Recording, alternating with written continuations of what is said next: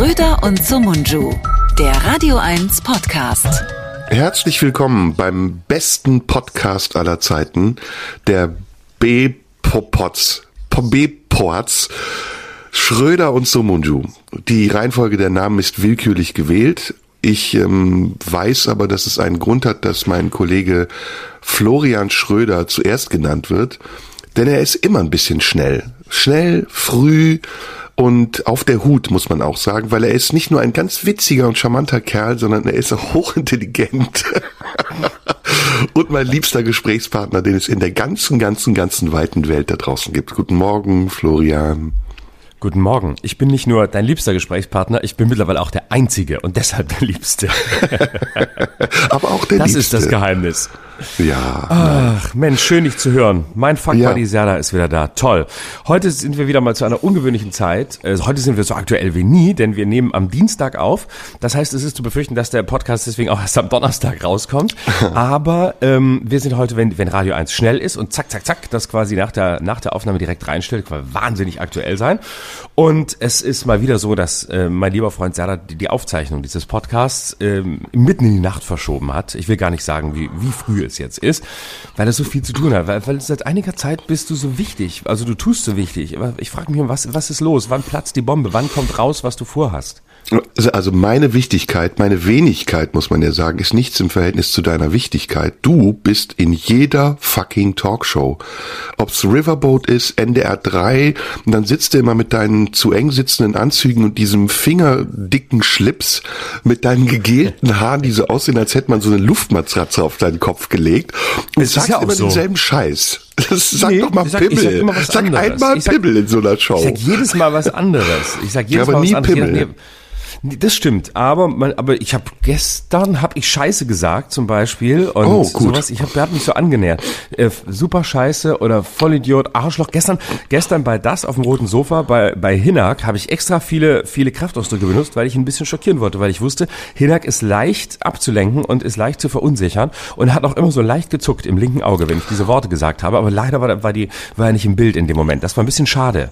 Weißt du, was ich immer liebe an dir? Du hast immer, bevor du loslegst, hast du dieses sardonische Grinsen. Dann weiß Ja. ich, okay, er freut sich, gleich geht's los. Und dann kommt. Absolut. Also du hast wirklich den Charme eines Bankers, aber das Gemüt eines Teufels, oder? Das ist doch, das ist es doch. Darum geht's doch. Endlich, Mann, endlich hat jemand, endlich hat jemand mein Geschäftsprinzip verstanden. Das hat Jahre gedauert. Da sitze ich in den Anzügen und Leute halten mich äh, für, für Schwiegermutters Liebling oder für einen, oder für einen Anlageberater oder für einen unseriösen Versicherungskaufmann im Außendienst, der dir irgendwas andrehen will, was dir nachher gar nichts bringt. Und immer werde ich für sowas gehalten und die sagen, Leute sagen, ah, so sieht er aus, so ist er auch. Aber endlich hast du es definiert. Darf ich das als Ja. Quote nehmen und auf, auf mein, auf die nächste Auflage meines Buchs pappen? Jetzt, Ja, wo ein natürlich, Spiegel-Bestseller ist? Ach nee, wirklich, ist das wahr? Ist das wahr? Ja, das ich, ist keine ja Ahnung, ich glaube ja. Aber weißt du, wer mittlerweile alles Spiegel-Bestseller ist? Also Jeder, auch Attila Hildmann jeder. war mal Spiegel-Bestseller. Ja, Das richtig. Und ich habe alle, Ende. ich habe alle seine Kochbücher. Ich habe alle seine Kochbücher. Du kochst Ähm, doch ich gar hab- nicht. Wo hast du denn Kochbücher? Du kochst Ich habe Koch, nicht. ich koche gar nicht, aber ich habe die noch. Ich habe die noch von von früher habe ich die noch. Da gab's mal, da gab's mal Menschen, da gab's mal Menschen in meinem Umfeld, ähm, die haben die alle gekauft, weil die vegane Phasen hatten und so vegane Phasen, die nie mehr aufgehört haben. Und ähm, irgendwann konnten die die Kochbücher und ähm, hatten dann mit mir, wollten mit mir nichts mehr zu tun haben und dann sind waren die Menschen, also die Frauen waren weg, aber die Bücher sind mir geblieben. Das war Okay. die größte Strafe. Ah, okay. Die Menschen, also die Frauen, gerade noch die Kurve gekriegt. Das Einzige, Gerade was so. du kochst, ist Ich ja wollte es- Aperol Spritz, ne? Apropos. Ich wollte es geschlechtsunabhängig formulieren, um mich äh, sexuell so offen wie möglich zu zeigen, aber jetzt ah, ist meine heteronormative Identität doch wieder durchgebrochen. Scheiße. Hm. ist das schon ja, das einzige, Thema heute? Heteronormative Identität? äh, Das war auf jeden Fall ein Thema, worüber ich reden wollte mit dir. Hm. Du wolltest über das Thema Lust reden und ich glaube, wir beide haben ein Thema, das sich heute nicht vermeiden lässt. Oh. Äh, Viele Leute haben schon geschrieben, was wir wohl dazu sagen und wir wissen natürlich alle, was es ist, nämlich Warte, ich rate, ähm, Übergriffigkeit, sexuelle Übergriffigkeit, wenn Rassismus. es das mal wäre. wenn es das mal Nee. wäre. Na, ich weiß Wir natürlich nat- was. Julian Reichelt. Ja, natürlich. Die Logisch. Bildzeitung. Unser Leider Buddy. hat ja natürlich. Äh, Und aber ich möchte vielleicht vorweg schicken, dass so viel, so viel, ähm, so viel Eigenlob zu Beginn muss sein. Ähm, wer hat gesagt, dass er stürzen wird? Wer hat gesagt, dass er stürzen wird in diesem Podcast hier? Wer hat gesagt, dass er irgendwann an seinem Größenwahnsinn und seiner seiner Krieger- und Soldatenhaftigkeit stürzen wird? Ich. Benjamin nachgewiesen in der Stuckrad-Barre. Nee, ich ganz früh. Gut, du hast es nur gesagt, Benjamin Stuckrad-Barre hat's gemacht.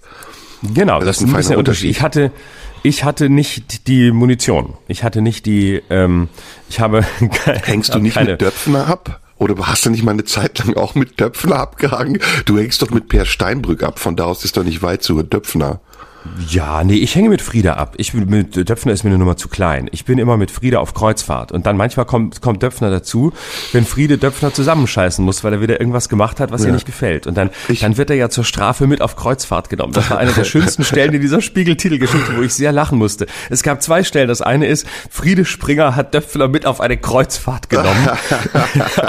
wegen Julian Reichelt sogar. Äh, Und nee, sogar wegen seiner Ehe war das. Weil er Julia, weil er mit Julia Stoschek schon ein Kind hatte und gleichzeitig noch verheiratet war. Und dann stand da, Friede Springer hat Döpfner mit auf eine Kreuzfahrt genommen. Und bis heute hat äh, Döpfner diese Woche als äh, irgendwie sinngemäß, also sehr anstrengend in Erinnerung. Und das ist, stell dir vor, da kommt die alte Chefin und sagt zu dir, Junge, so geht's nicht, wirklich nicht. Was du zu Hause machst, hier mit wie vielen Frauen du rumbummst und Kinder machst, zur Strafe machen wir jetzt mal eine Woche Kreuzfahrt und Mutti stellt dich mal eine Woche lang in Senkel zwischen Austern und Kaviar und Champagner. Und danach werden wir mal sehen, wie es bei dir so weitergeht. Und es ändert Warum- sich in der Ehe nichts, genau wie bei Bild. Warum sehe ich sofort so ein Traumschiffbild vor mir, wie die, äh, wie ähm, Frieda so an der Reling steht bei leicht wehendem Wind und es kommt so eine Herbert Reinecker Illustrationsmusik und dann kommt Döpfner und dann unterhalten sie sich, sagen so Sätze wie ich habe dich immer geliebt. Genau. Ich habe so ein, ich habe so ein bisschen so ein Titanic-Bild. Friede als Kate Winslet und äh, Döpfner als Leonardo DiCaprio, die da stehen. Aber die, das Kreuzfahrtschiff geht halt nicht unter, sondern es geht nur der Springer-Konzern unter, was in etwa für Friede genauso schlimm ist. Aber ich glaube, für Döpfner wäre schlimmer, das Schiff würde absaufen. Und dann stehen sie da hinten an der Reling und dann kommt so ein, und dann kommt so ein ganz dramatischer Dialog. Dann bricht es ab und dann kommt nicht der, der Titanic-Dialog, sondern der, der Dialog aus, äh, aus irgendeinem so einem schlechten Rosamunde Pilcher-Film. Ganz langsam und Matthias, Matthias, wirklich. Matthias, so habe ich das, dafür habe ich dir die Milliarden nicht geschenkt. Dafür hast du nicht so viel Steuern gespart, dass das, Matthias, Matthias, das mit Julia, das mit Julia bringt mich, Matthias, bitte sag mir, was mit Julia ist. Friede. Mit Julia oder Julian? Julia, es ging doch um die, es ging doch um die Frau, es ging doch um diese, diese Kunsthändlerin. Ja, ich mit, weiß, mit aber er ich schon- dachte, Julian wäre auch noch dabei. Du hast recht, die, die Namen liegen eng beieinander. Ich glaube, das hat Matthias extra gemacht, damit sich Friedi die Namen leichter merken kann, mit denen, mit denen Döpfner so Trouble hat. Ah, apropos übrigens, kennst du Tim Kellner? Nein. Kennst du nicht? Oh, Nee, das ist ist das? interessant.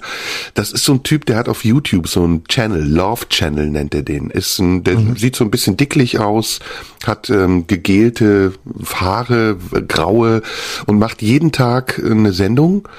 Und der sagt halt immer zu allen Männern Frauennamen. Das ist das, Mhm. ist das Witzigste und das äh, fast schon das Klügste an dieser Sendung. Sagt man Sendung im Internet? Nö, ne? Show sagt man da. Show, Show. An dem Sag mal, Clip-Video. ähm, wir haben Ja. einiges jetzt, ist immer so, wir haben einiges zu besprechen. Wir wollen aber auch unser Thema, das wir letzte Woche gespoilert haben, nicht vergessen.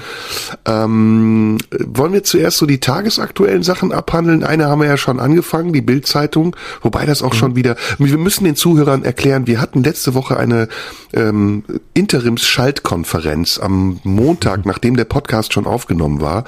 Da kam ja dann die Meldung raus mit Reichelt und dann haben wir uns äh, zusammengeschaltet und überlegt, ob wir nicht noch eine Sonderedition machen. Aber ich muss dir heute recht geben, so groß war die Meldung dann doch nicht, wie wir dachten. Das ist ja relativ schnell wieder veräppt, oder?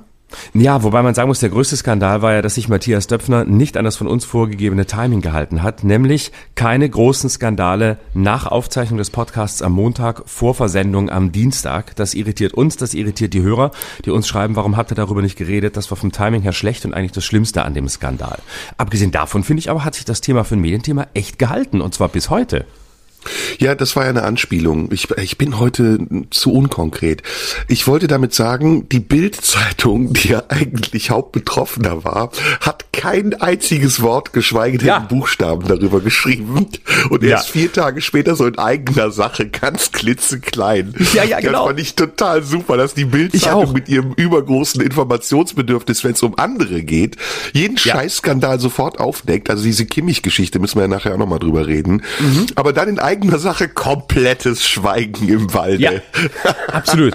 Und dabei wäre das so eine schöne Schlagzeile gewesen. Auf Bild auf Seite 1. Sexmonster Julian R. hat er mit Frauen geschlafen, die er anschließend befördert hat. Und dann drunter, ja.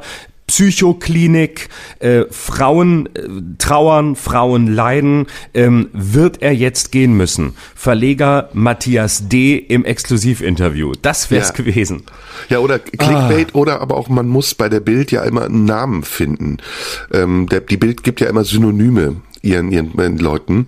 Ähm, er weißt du, ne? Schumi ist Schumacher, Schumi 1, äh, Schumi 2 ist sein Bruder, Ralf Schumacher, Baby Schumacher ist Mick Schumacher. Oder eine Zeit lang haben sie ähm, Seal den Narben-Endpunkt genannt. Weißt du das noch? ja, ja, ja. Oder Klümpchen haben sie die Kinder von Heidi Klum genannt. Wie hätten sie denn dann, wie hätten sie denn Julian dann genannt? Der schöne Julian. Der schöne Julian, oder? Oder der geile Julian. Ja, nee, schön ist er ja nur wirklich nicht. Es ist so aufgeschwemmt in letzter Zeit. Also wir müssen aufpassen. Du bist der einzig Schlanke in der prominenten Branche. Alle anderen ich werden finde, immer dicker ja, und aufgeweichter. Genau, dafür habe ich eine Luftmatratze auf dem Kopf. Das ist halt mein Problem. Aber lieber Luftmatratze als aufgedunsen. Lieber und, auf dem Kopf ähm, als im Kopf. Also nennen wir ihn jetzt Geilian oder Redaktionsrambo? Der Redaktionsrambo. der Bildrambo. Ja, genau. Der Chef Rambo. Was für eine Schadenfreude. Aber was passiert denn jetzt eigentlich? Wer macht denn jetzt die Nachfolge? Nikolaus Blome, heißer Anwärter? Nee, die Nachfolge ist doch schon beschlossen. Johannes Boje ist der Nachfolger. Interim. Das ist der bisherige Chef der, der Welt am Sonntag und der macht es jetzt auch so ja. jung wie Julian. Ähm, und glaube ich, ein bisschen her, ein bisschen unterschätzt auch. Also hat, glaube ich, auch harte, harte Seiten und vor allem, er darf es wieder allein machen. Johannes Boje hat ja jetzt den Vorteil, dass er keine Frau neben sich hat. Das war ja die, das war ja die eigentliche Höchststrafe für Julian Reichelt, dass man eine Doppelspitze gebildet hat zum Schein, um so zu tun, als würde sich irgendwas ändern. Und dann saß da Alexandra Würzbach von der Bild am Sonntag und das Geile ist, die ist jetzt wieder da, wo sie vorher auch schon war, nämlich bei Bild am Sonntag und es ist nichts mehr mit Doppelspitze, die ist wieder downgegradet worden.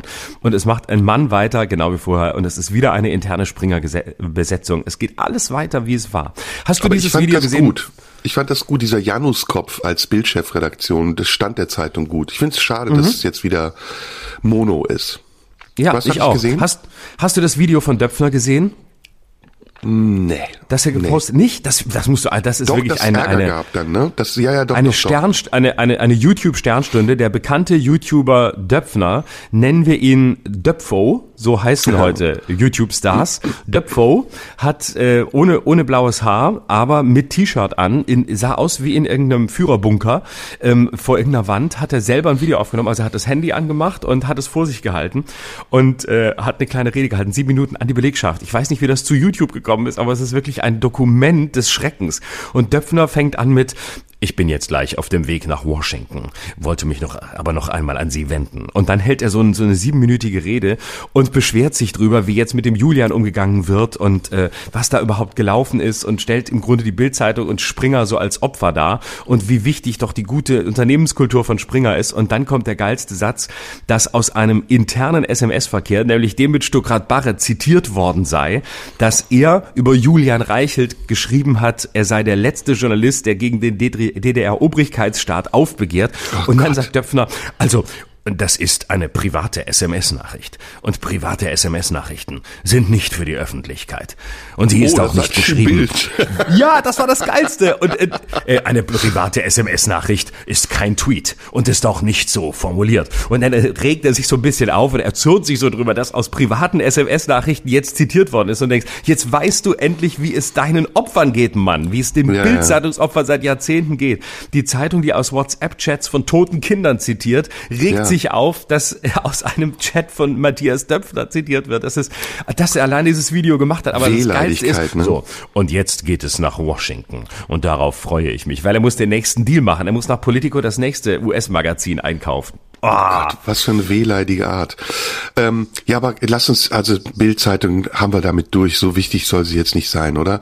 Ich habe nämlich noch viele Themen heute, die ich mit dir besprechen will. ja, Das- ich auch, aber es ist schon, noch ich eine finde Sache schon, sagen. Ja, ich find's find's schon, ähm, ich find's schon ein spannendes, ich find's schon ein spannendes Dokument, weil man doch, äh, weil man doch wieder sehr viel lernen kann über ähm, das das Funktionieren von solchen Strukturen aus dem vergangenen Jahrhundert, nämlich Ja, aber ist das äh, neu? Also Hans-Hermann Tietje ist abgesägt worden. Auch bei, bei Diekmann war es nicht anders. Die Bildzeitung-Chefredakteure enden alle irgendwie seltsam, ja, oder? Ja, das stimmt, aber das ist ja gar nicht der Punkt. Der Punkt ist ja, was zeigt sich am Niedergang von diesen ehemals großen Institutionen und was immer man von Springer hielt, es war einfach eine Institution. Und du siehst, wie ein großes Medienhaus, das lange quasi als wichtigstes galt, als unangreifbar, als fast unkaputtbar galt, mittlerweile auch dabei ist, in eine Schieflage zu geraten, denn die Bild ist äh, im, im Abwärtsstrudel begriffen, die Zahlen sind brutal schlecht. Ja, seit Jahren Mit den schon. ganzen Online-Abos können Sie nichts von dem, äh, von dem reinholen, was an Print verloren gegangen ist. Bild TV ist kein Erfolg. Also ähm, das zeigt einfach, dass, äh, dass da was, was zu Ende geht. Und zwar sowohl eine interne Firmenkultur zu Ende geht, nämlich diese Bunga Bunga VW Ergo Bildzeitungs äh, Männerschweiß-Kultur, als auch ähm, ja so ein so ein Konzern, dessen dessen äh, ehemaliger ehemals großer Chef eben genauso fällt, weil diese ganzen patriarchalen familiären Strukturen langsam in sich zusammenfallen. Und letztlich ist ja das, was dahinter steht, nackte Angst. Es ist nackte Angst. Aus Angst wurde Julian Reichelt installiert, aus Angst vor der fallenden äh, Auflagenzahl, weil man gehofft hat, wenn man so einen, so einen Typen dahinsetzt wie den, dann macht er äh, genau, wie wir es hier ja auch oft besprochen haben, äh, Rock'n'Roll. Das heißt, es ist wirklich wieder ein Skandal nach dem anderen im Blatt. Man kann das Blatt repolitisieren und jetzt sieht man, all das funktioniert nicht mehr. Die Gesetze des 21. Jahrhunderts sind radikal anders und sie bringen alles zu Fall. Am Ende auch den Springer-Konzern. Ja, aber das ist ja nicht neu. Ne? Also die ähm, die Bildzeitung macht gerade seit ja 10, 15 Jahren einen stetigen Abstieg. Die Zahlen, die Verkaufszahlen an den Kiosken sind ja sowieso äh, minimal. Das ging irgendwann mal bei acht, neun Millionen los und ist dann jetzt bei knapp über einer Million, zwischen einer und zwei Millionen, was sehr wenig ist für eine Tageszeitung, die man nicht abonnieren kann. Dann hat sie sich ja selbst Konkurrenz geschaffen mit Bild am Sonntag und den ganzen anderen Blättern, die im Springer Verlag erscheinen. Das ist nicht, also es ist zu erwarten gewesen, dass das auf Dauer irgendwann immer weniger wird. Was mich überrascht ist, und da gebe ich dir recht, ist, wie brüchig die interne Struktur ist. Die Bildzeitung war früher jedenfalls die, äh, die sagen wir mal nur die Bildzeitung Springer insgesamt, das ist ja ein ganz anderer Fall. Das ist ja ein Verlag, der viele andere Blätter rausgibt, das ist was anderes. Aber die Bildzeitung in sich war früher ein geschlosseneres Gebilde. Und sie war auch intern nicht so zerstritten, wie es jetzt wirkt. Ne? Da wird ja intrigiert, der eine gegen die anderen, die anderen gegen den einen. Und dann wird installiert, dann kommen Leute raus aus dem Hintergrund, die Ambitionen hatten und jetzt die Situation nutzen, um Reichelt den Rücken zu fallen. Ähm, ich, du weißt, ich bin jetzt kein großer Reichelt-Fan, aber ich sehe es mal ambivalent. Die Art und Weise, wie er abserviert wurde, ist auf der einen Seite sehr gerecht, weil er es verdient hat.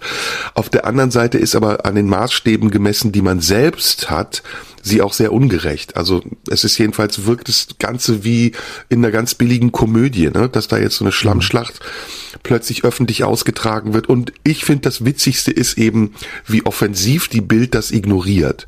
Also, dass mhm. sie selbst in so einer Situation nicht einen minimalen Anspruch auf Information hat und sagt, okay, komm, wir zeigen den Leuten jetzt auch, dass wir selbstkritisch sind und berichten einfach nur darüber. Es kann, muss ja nicht parteiisch sein, es kann ja neutral sein, aber nein, es dauert vier Tage und dann kommt so eine Pupsmeldung. Und ich meine, das ist eigentlich das Lustigste. Der Niedergang der Bild ist das andere, aber der inhaltliche Zerfall der Bild und auch der betriebliche Zerfall dieser dieser Terrorzelle ist erstaunlich. Also da hat die Taliban in Afghanistan größeres Talent. Definitiv, die haben wenigstens im richtigen Moment die Regierung wieder übernommen und das versucht genau. die, das, das versucht die, das versucht die Bild seit Jahren und schafft es nicht. Ich meine, ja. die Bild hat es noch nicht mal geschafft, Angela Merkel äh, rechtzeitig abzusetzen, obwohl Julian Reichelt alles gegeben hat ähm, und äh, geschweige denn können sie eine neue Regierung installieren. Und im Grunde ist natürlich jetzt geht auch was zu Ende, weil wenn man jetzt sieht, wie ähm, bislang die Ampelkoalitionäre miteinander reden, da wird nichts mehr durchgestochen. Das, das Bild-Zeitungsgeschäftsmodell ist sowieso am Ende jetzt, da die CDU nicht mehr regiert. Da kann man sich jetzt auch mal vier Jahre zusammen mit der CDU zurückziehen und mal überlegen, wo es eigentlich hingehen soll. Ähm, aber es ist ja, es ist tatsächlich, guck mal, diese ganze Struktur, Verlage ähm, sind, sind im Umbruch, Verlage suchen neue Geschäftsmodelle. Das letzte, was Springer noch hält, sind Beteiligungen im Ausland. Und es ist ja kein Zufall, dass zwei Tage nachdem dieser Skandal rauskam, Döpfner in den USA Politico, dieses ähm, Magazin gekauft hat, weil das das letzte ist, womit Springer noch Geld machen kann. Weil sonst gibt's nichts mehr. Früher war das ein Riesenkonzern, da war noch die Hör zu dabei und die halbe Funke Mediengruppe gehörte früher mal zu Springer. Alles weg, weil es alles nicht mehr prestigeträchtig war, weil es alles kein Geld mehr gebracht hat. Und ähm, ja, da geht tatsächlich natürlich auch eine, eine Medienkultur äh, zu Ende, indem diese, diese großen Verlage ähm, ins Wanken geraten. Das ist bei Bild nicht so tragisch, ähm, wobei ein gutes Boulevardmagazin, also nicht, dass das Julian Reichelt macht, natürlich tatsächlich auch auf der anderen Seite etwas ist, wovon man profitieren kann und was für den Markt ja auch wichtig ist, auch wenn man es selber kritisiert oder nicht unbedingt drauf steht. Also der Hintergrund, den müssen wir vielleicht doch mal ein bisschen jetzt näher erklären, ist ja, das Bild irgendwann von KKR aufgekauft wurde die ähm, Kohlberg, Kravis Roberts and Co., die ähm, ja in den letzten Jahren im, auf dem deutschen Markt sehr, sehr viele Anteile erworben haben. An Fernsehsendern zum Beispiel wie Tele 5, die sind jetzt wieder verkauft worden an National Geographic, an Fußballvereinen wie Hertha BSC, auch die Anteile sind nicht mehr da. Aktuell sind sie aber noch an sehr vielen beteiligt, zum Beispiel der GfK, das ist die Gesellschaft, die die Quoten ausrechnet.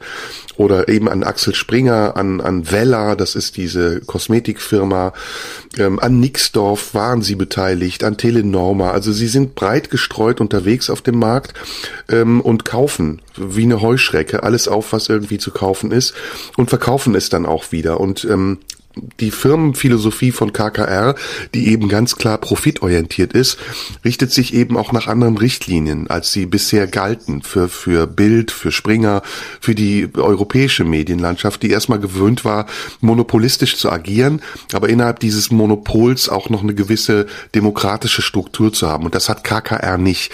KKR ist rein profitorientiert, ist übrigens ein Unternehmen, das aus der Tabakindustrie kommt. Ich weiß nicht, ob du das weißt. Ja. Ähm, es geht da nämlich darum, diese Gelder, die durch Tabak erwirtschaftet werden, möglichst tauglich einzusetzen, ohne dass es auffällt, woher das Geld kommt. Also es ist auch eine irre Geschichte, die dahinter steckt. Darf man jetzt gar nicht zu viel drüber reden, sonst gerät man ins Fadenkreuz der Tabakmafia. Also das ist ein ganz dubioses Ding, was die KKR da gemacht hat. Und ähnlich, ähm, ich habe das selbst ja auch erlebt, weil ich bei Tele5 war wie damals eben auch bei Tele5 oder anderen Unternehmen, die ziemlich schnell von der Bildfläche verschwanden oder aufgekauft wurden, um zu Abspielsendern zu werden oder eben um von den Inhalten, die dort etabliert waren, ähm, Profit zu schlagen und daraus neues Geld zu generieren. Ähm, ähnlich ähm, ist das jetzt auch bei der Bild gelaufen. Das war auch zu erwarten. Was ich viel spannender finde, ist eben nicht diese Struktur, diese Wirtschaftsstruktur, die dahinter steckt. Das ist eigentlich normal heutzutage, dass große Firmen kleine Firmen auffressen und dann irgendwann sie vom Markt verschwinden verschwinden. Was ich viel spannender war, war die, das, ähm, die, die beteiligten Personen, ja, also die, die, die Besetzung dieser Komödie. Da taucht ein Benjamin Stuckrad Barre auf, ein Typ, der alle fünf Jahre mal ein Buch schreibt, äh, in dem er erzählt, wie er mal Kokain entzogen hat und dann wie er wieder kokainsüchtig war, der offensichtlich mit den Mächtigen dieser Republik Perdu ist, der Geld bekommt von ihnen, der am Leben gehalten wird, um dann wieder zu integrieren gegen andere Leute, die bestimmte Kreise ausschalten wollen. Also da sind sehr viele Leute dran beteiligt, die eigentlich mit der Sache scheinbar nichts zu tun haben. Und einige haben sich dann selbst verstrickt, wie Döpfner oder eben auch dann Julian Reichelt selbst, der lange Zeit, glaube ich, dachte, dass er unantastbar wäre. Aber er hat eben gravierende Fehler gemacht und diese Fehler werden heute bestraft. Wir leben in einer Zeit, in der relativ schnell Dinge öffentlich werden und auch öffentlich besprochen werden. Und das ist übrigens die Überschrift, die ich dir heute vorschlagen wollte. In Deutschland zählt mittlerweile ein Gerücht mehr als ein Gericht, ja. Also das heißt, sobald der Verdacht entstanden ist, jemand könnte irgendwas angestellt haben, ist es eigentlich auch schon Wahrheit. Und da ist ähm, Julian Reichelt in seinen eigenen Schlamassel geraten. Er hat, er ist, weiß Gott nicht unschuldig, aber so ein Ding wäre vor ein paar Jahren kein Thema gewesen und schon gar nicht genau. Grund für einen Rausschmiss.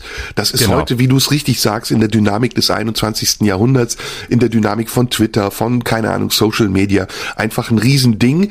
Ja, und da kann man nur sagen, gut, dass sich die Handlanger des Systems selbst richten. Schade, dass es ja. nicht die ganz Großen erwischt. Genau, und früher war das normal, was da bei Julian Reichelt jetzt gelaufen ist. Also man, man weiß von, von Rudolf Augstein, äh, dass er zum Teil ähm, sich den Spiegel äh, am, am äh, Wochenende, am Sonntag, wenn er gedruckt war, damals kam er ja noch Montag raus, hat nach Hause bringen lassen von Frauen, äh, von Mitarbeiterinnen, mit denen er ins Bett wollte und sie im Bademantel begrüßt hat hinter der Tür und sie reingebeten hat, um ihm persönlich den Spiegel zu geben. Und äh, genauso hat Rudolf Augstein seine Assistentin anrufen lassen bei Frauen, Frauen und ließ ausrichten, der Verleger möchte sie gerne zum Tee treffen. Und alle wussten, wenn er dich zum Tee treffen will, will er mit dir ins Bett. Und genauso lief's bei Springer. Springer war genau ein, war, war genauso, wie es Rudolf Augstein war. Die gaben sich nichts. Und äh, Springer hat mit Friede Springer, das war ja seine fünfte Frau, die, die heutige Erbin, äh, damals sein Kindermädchen geheiratet. Ähm, später, mit, mit der er vorher eine Affäre hatte. Also das sind alles, das sind alles Geschichten, die früher völlig normal waren. Es gab auch Abkommen zwischen den großen Verlegern Verlegern, beispielsweise zwischen Augstein und Springer, dass über die Mediengeschichten des anderen Skandale, egal ob privater Art oder was auch immer, besonders aber solche Skandale, schlicht nicht berichtet wird. Man hat so ein Abkommen gehabt, nein, wir tun uns nicht weh, da haut keiner drauf. Das erklärt übrigens auch, warum bei Ippen nichts rausgekommen ist, warum Ippen versucht hat zu verhindern, dass ein Investigativteam die Geschichte bringt, weil das ist noch die, das ist noch die alte ähm, äh, patriarchale Struktur von alten, sehr alten Männern aus einem aus dem 20. Jahrhundert, die eben sagen, naja, wir, wir, die eine Krähe äh, beißt der anderen kein Auge aus oder kratzt der anderen kein Auge aus. Da werden wir, da werden wir nichts machen, da halten wir die Klappe. Und ähm, in, in der Zeiten der Dynamik des, des Internets ähm, und auch in Zeiten der, der Emanzipation ist es eben so, dass sowas nicht mehr einfach läuft und dass es eben nicht mehr einfach so funktioniert. Vor allem nicht, wenn man äh, Julian Reichelt ist und ansonsten nichts anderes zu tun hat, als genau ähm, über solche Skandale zu schreiben und sie, sie groß zu machen und die Beteiligten zu hängen. Ja, das ist ähm, ein bisschen anachronistisch, ne? wenn man überlegt, dass mhm. Günter Wallraff das 1977 aufgedeckt hat, was für Strukturen hinter der Bildzeitung stecken. Äh, als Hans Esser hat er sich ja da in die Redaktion eingeschmuggelt und äh, eine Zeit lang als Bildredakteur berichtet. Oder wenn man Heinrich Bölls ähm, die verlorene Ehre der Katharina Blum gelesen hat, dann sind das ja alles keine Neuigkeiten. Ne?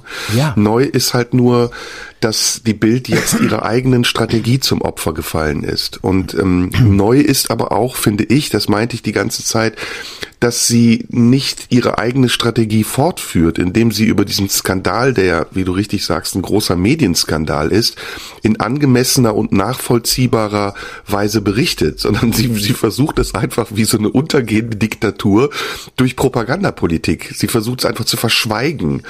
Und das ist ungeheuer. Das finde ich ist noch ein zweiter Teil des vielschichtigen Skandals, in dem es einfach noch viele, viele andere Teile gibt, über die wir mal vielleicht in der Sondersendung sprechen. Aber ja, ein Aspekt, bei der Bild sind. Ein Aspekt ja, wäre mir noch wichtig. Ich glaube, es ja, ist auch das natürlich. Resultat, es ist auch das Resultat von, von, von Unterwerfung. Also, ähm, wenn du dir die Karrieren anguckst von, von, von Julian Reichelt ähm, und auch von anderen, das sind alles Leute, die äh, in diesem System groß geworden sind. Äh, der war bei, an der Springer Akademie, der hatte ja kein anderes Ziel, seit er in der, in der Pubertät die ersten ernsthaften Berufswünsche entwickelt hat, als Bildchefredakteur zu werden. Also Also der wollte das immer. Der ist innerhalb von Springer hochgezogen worden. Ähm, der war der Kriegsreporter ähm, und hat sich äh, wirklich nach oben geduckmäusert. Und irgendwann kommen diese Leute, und das ist ein bisschen, ein bisschen wieder der autoritäre Charakter von, von Adorno. Ähm, diese Menschen, die auf der einen Seite sich andauernd unterwerfen, aber mit dem Ziel eigentlich selbst in die Machtposition zu kommen, in der die anderen sind, die sie jetzt zwingen, sich zu unterwerfen. Diese Leute kommen irgendwann an die Macht und dann dreht sich das Ganze. Dann werden sie selbst autoritär und dann werden sie selbst genau die, die nach unten beißen und nach unten treten, damit auch die nächste Generation genauso getreten wird, wie sie das wurden. Und ähm, in Ermangelung von äh, alternativen Erfahrungen mit Frauen an der Spitze muss man sagen, es handelt sich mit allem, was wir wissen, bisher um ein sehr männliches äh, Phänomen und Symptom.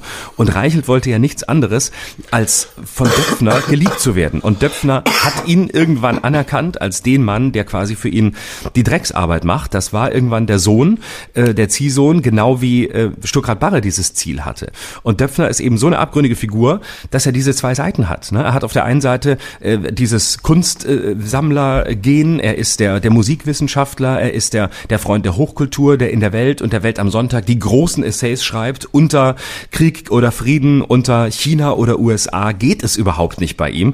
Und auf der anderen Seite ist er eben, ist er eben der Rambo, genau wie Julian Reichelt, der versucht, äh, ein, ein Blatt am Leben zu halten, das seine größten Zeiten längst hinter sich hat und der im tiefsten 20. Jahrhundert gefangen ist.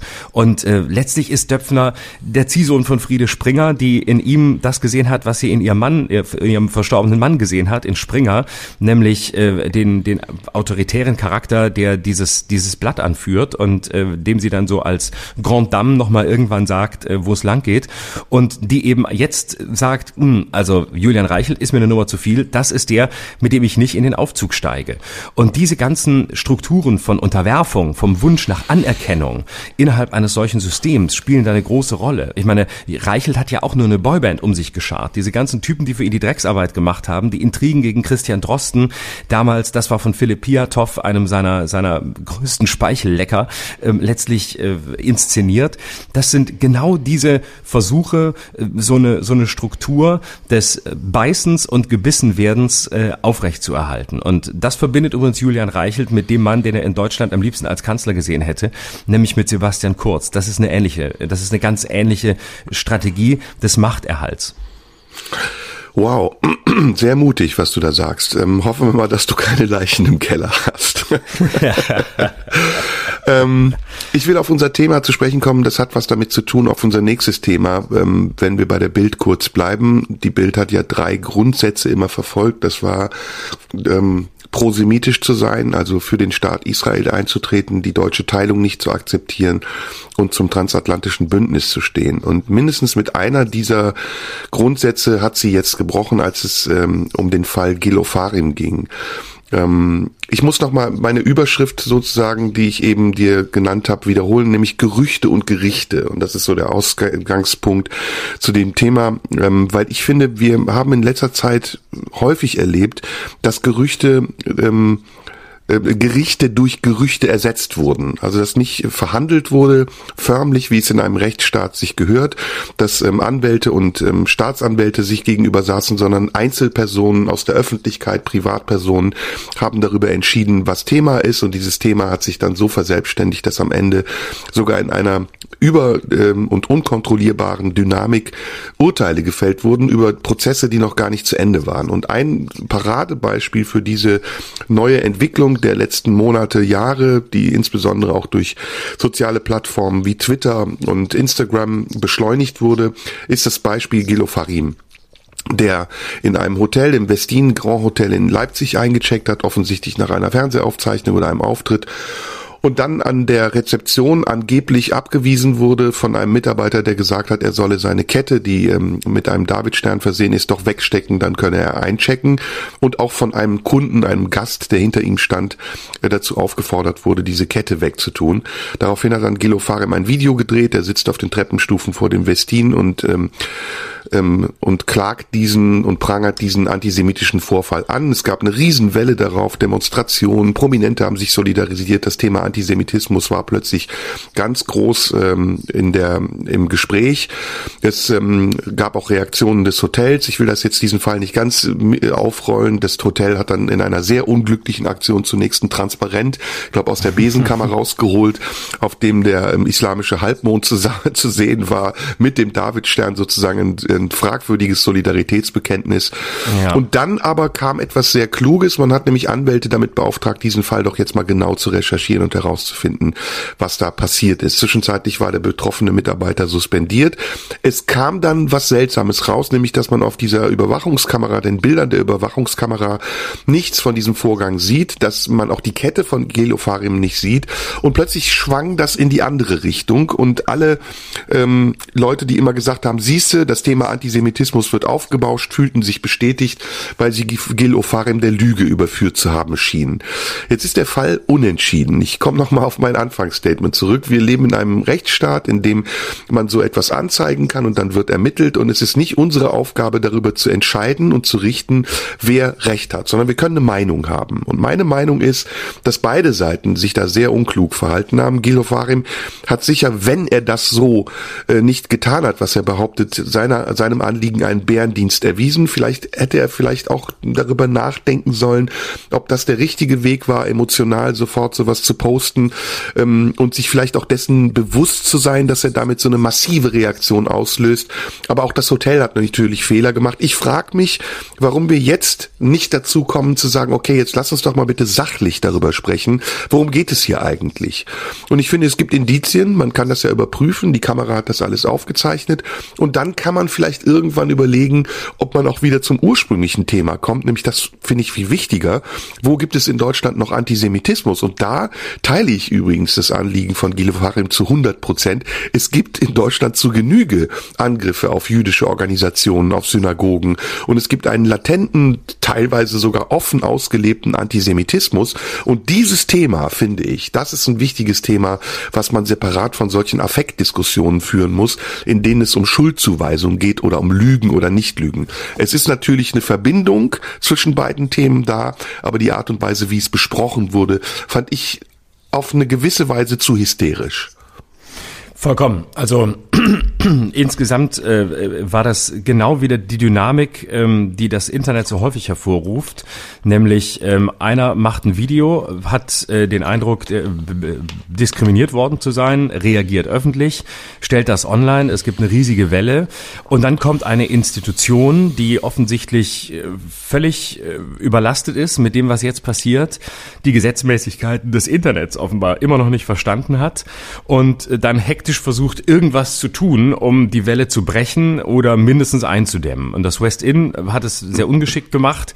Da war der Wille und die Absicht größer als das, was am Ende dabei rausgekommen ist. Das, du hast es zu Recht angesprochen, dieses Transparent, wo sie sich da vor die Tür stellen und ähm, mit, äh, mit Solidarität und in den Konflikt Israel-Palästina dann noch halb mit reinbringen, nur übers Bild. Ach, das ist alles sehr unangenehm und sehr peinlich und so äh, der Versuch auf ein Video mit einem Bild zu reagieren. Es ist sehr, es ist einfach von allen Seiten ungeschickt und das Schlimme, was am Ende dabei rauskommt, ist eigentlich, dass alle Seiten in diesen Skandalen immer nur verlieren können. Das heißt, ja. keiner redet mehr drüber, was ähm, was eigentlich äh, die Sache war, worum es eigentlich ging, ähm, was das Thema war, sondern der, der, der Antisemitismus ist der einzige Sieger äh, der, der ganzen Geschichte, nämlich äh, dass diejenigen, die schon immer wussten, ähm, dass äh, Juden halt so sind, wie sie sind, sich bestätigt fühlen, weil sie sagen, ja, am Ende weiß man es ja gar nicht so genau. Alle anderen können im Grunde nur verlieren und es ist für diejenigen, die von Antisemitismus wirklich betroffen sind, und das sind einfach immer noch verdammt viele Menschen in Deutschland. Es ist für all die ein Bärendienst. Für all die ist, bringt es gar nichts, weil die Debatte wieder mal in eine Richtung gebracht wird, die den Kampf gegen den Antisemitismus, gegen Rassismus und gegen Ausgrenzung eigentlich behindert und nicht fördert. Genau, und ähm, man muss dazu sagen, also auch ähm, Gilo Fare mag wirklich davon betroffen sein, das stelle ich gar nicht in Frage. Ähm, und es ist auch nicht unser Thema. Also wir haben nicht darüber zu richten, was dort passiert ist. Und deswegen maße ich mir auch kein Urteil an. Ich genau. habe meine Meinung dazu, ich kann mir vorstellen, wie das abgelaufen ist und in beide Richtungen ist es möglich. Also ich habe das selbst erlebt, ähm, dass ich an, an einer Rezeption in einem Hotel äh, sehr schlecht behandelt wurde mit rassistischem Unterton. Und das ist nicht ausgeschlossen, genauso wie ich aber auch weiß, dass manchmal Künstler meinen, sie müssten eine Extrabehandlung bekommen und dann sehr ungehalten und manchmal sogar arrogant reagieren, wenn man ihnen nicht den Respekt zukommen lässt, der ihnen gebührt. Also beides ist möglich. Da möchte ich, wie gesagt, überhaupt keine, kein Urteil mir zu anmaßen. Ähm, ich finde, was du sagst, kann man zu 100 Prozent unterstreichen. Wir müssen wirklich aufpassen, dass wir in diesen Momenten, in denen wir uns in unserem eigenen Mikrokosmos befinden, nicht unsere großen Aufgaben vernachlässigen, nämlich für unsere wirklichen politischen Ziele und gegen unsere politischen Gegner anzutreten. Und der Rechtsradikalismus in Deutschland, ähm, der immer noch Zuwachs hat, die Menschen, die im Verborgenen gegen unsere Gesellschaft agieren, das ist eine Kraft, die wir bekämpfen müssen. Und wir, die wir aufgeschlossen sind, wir haben die Möglichkeiten dazu, das zu tun, indem wir vor allem differenziert sind und rausgeraten aus diesen Affektmomenten, in denen sich immer wieder persönliche Dinge mischen mit politischen.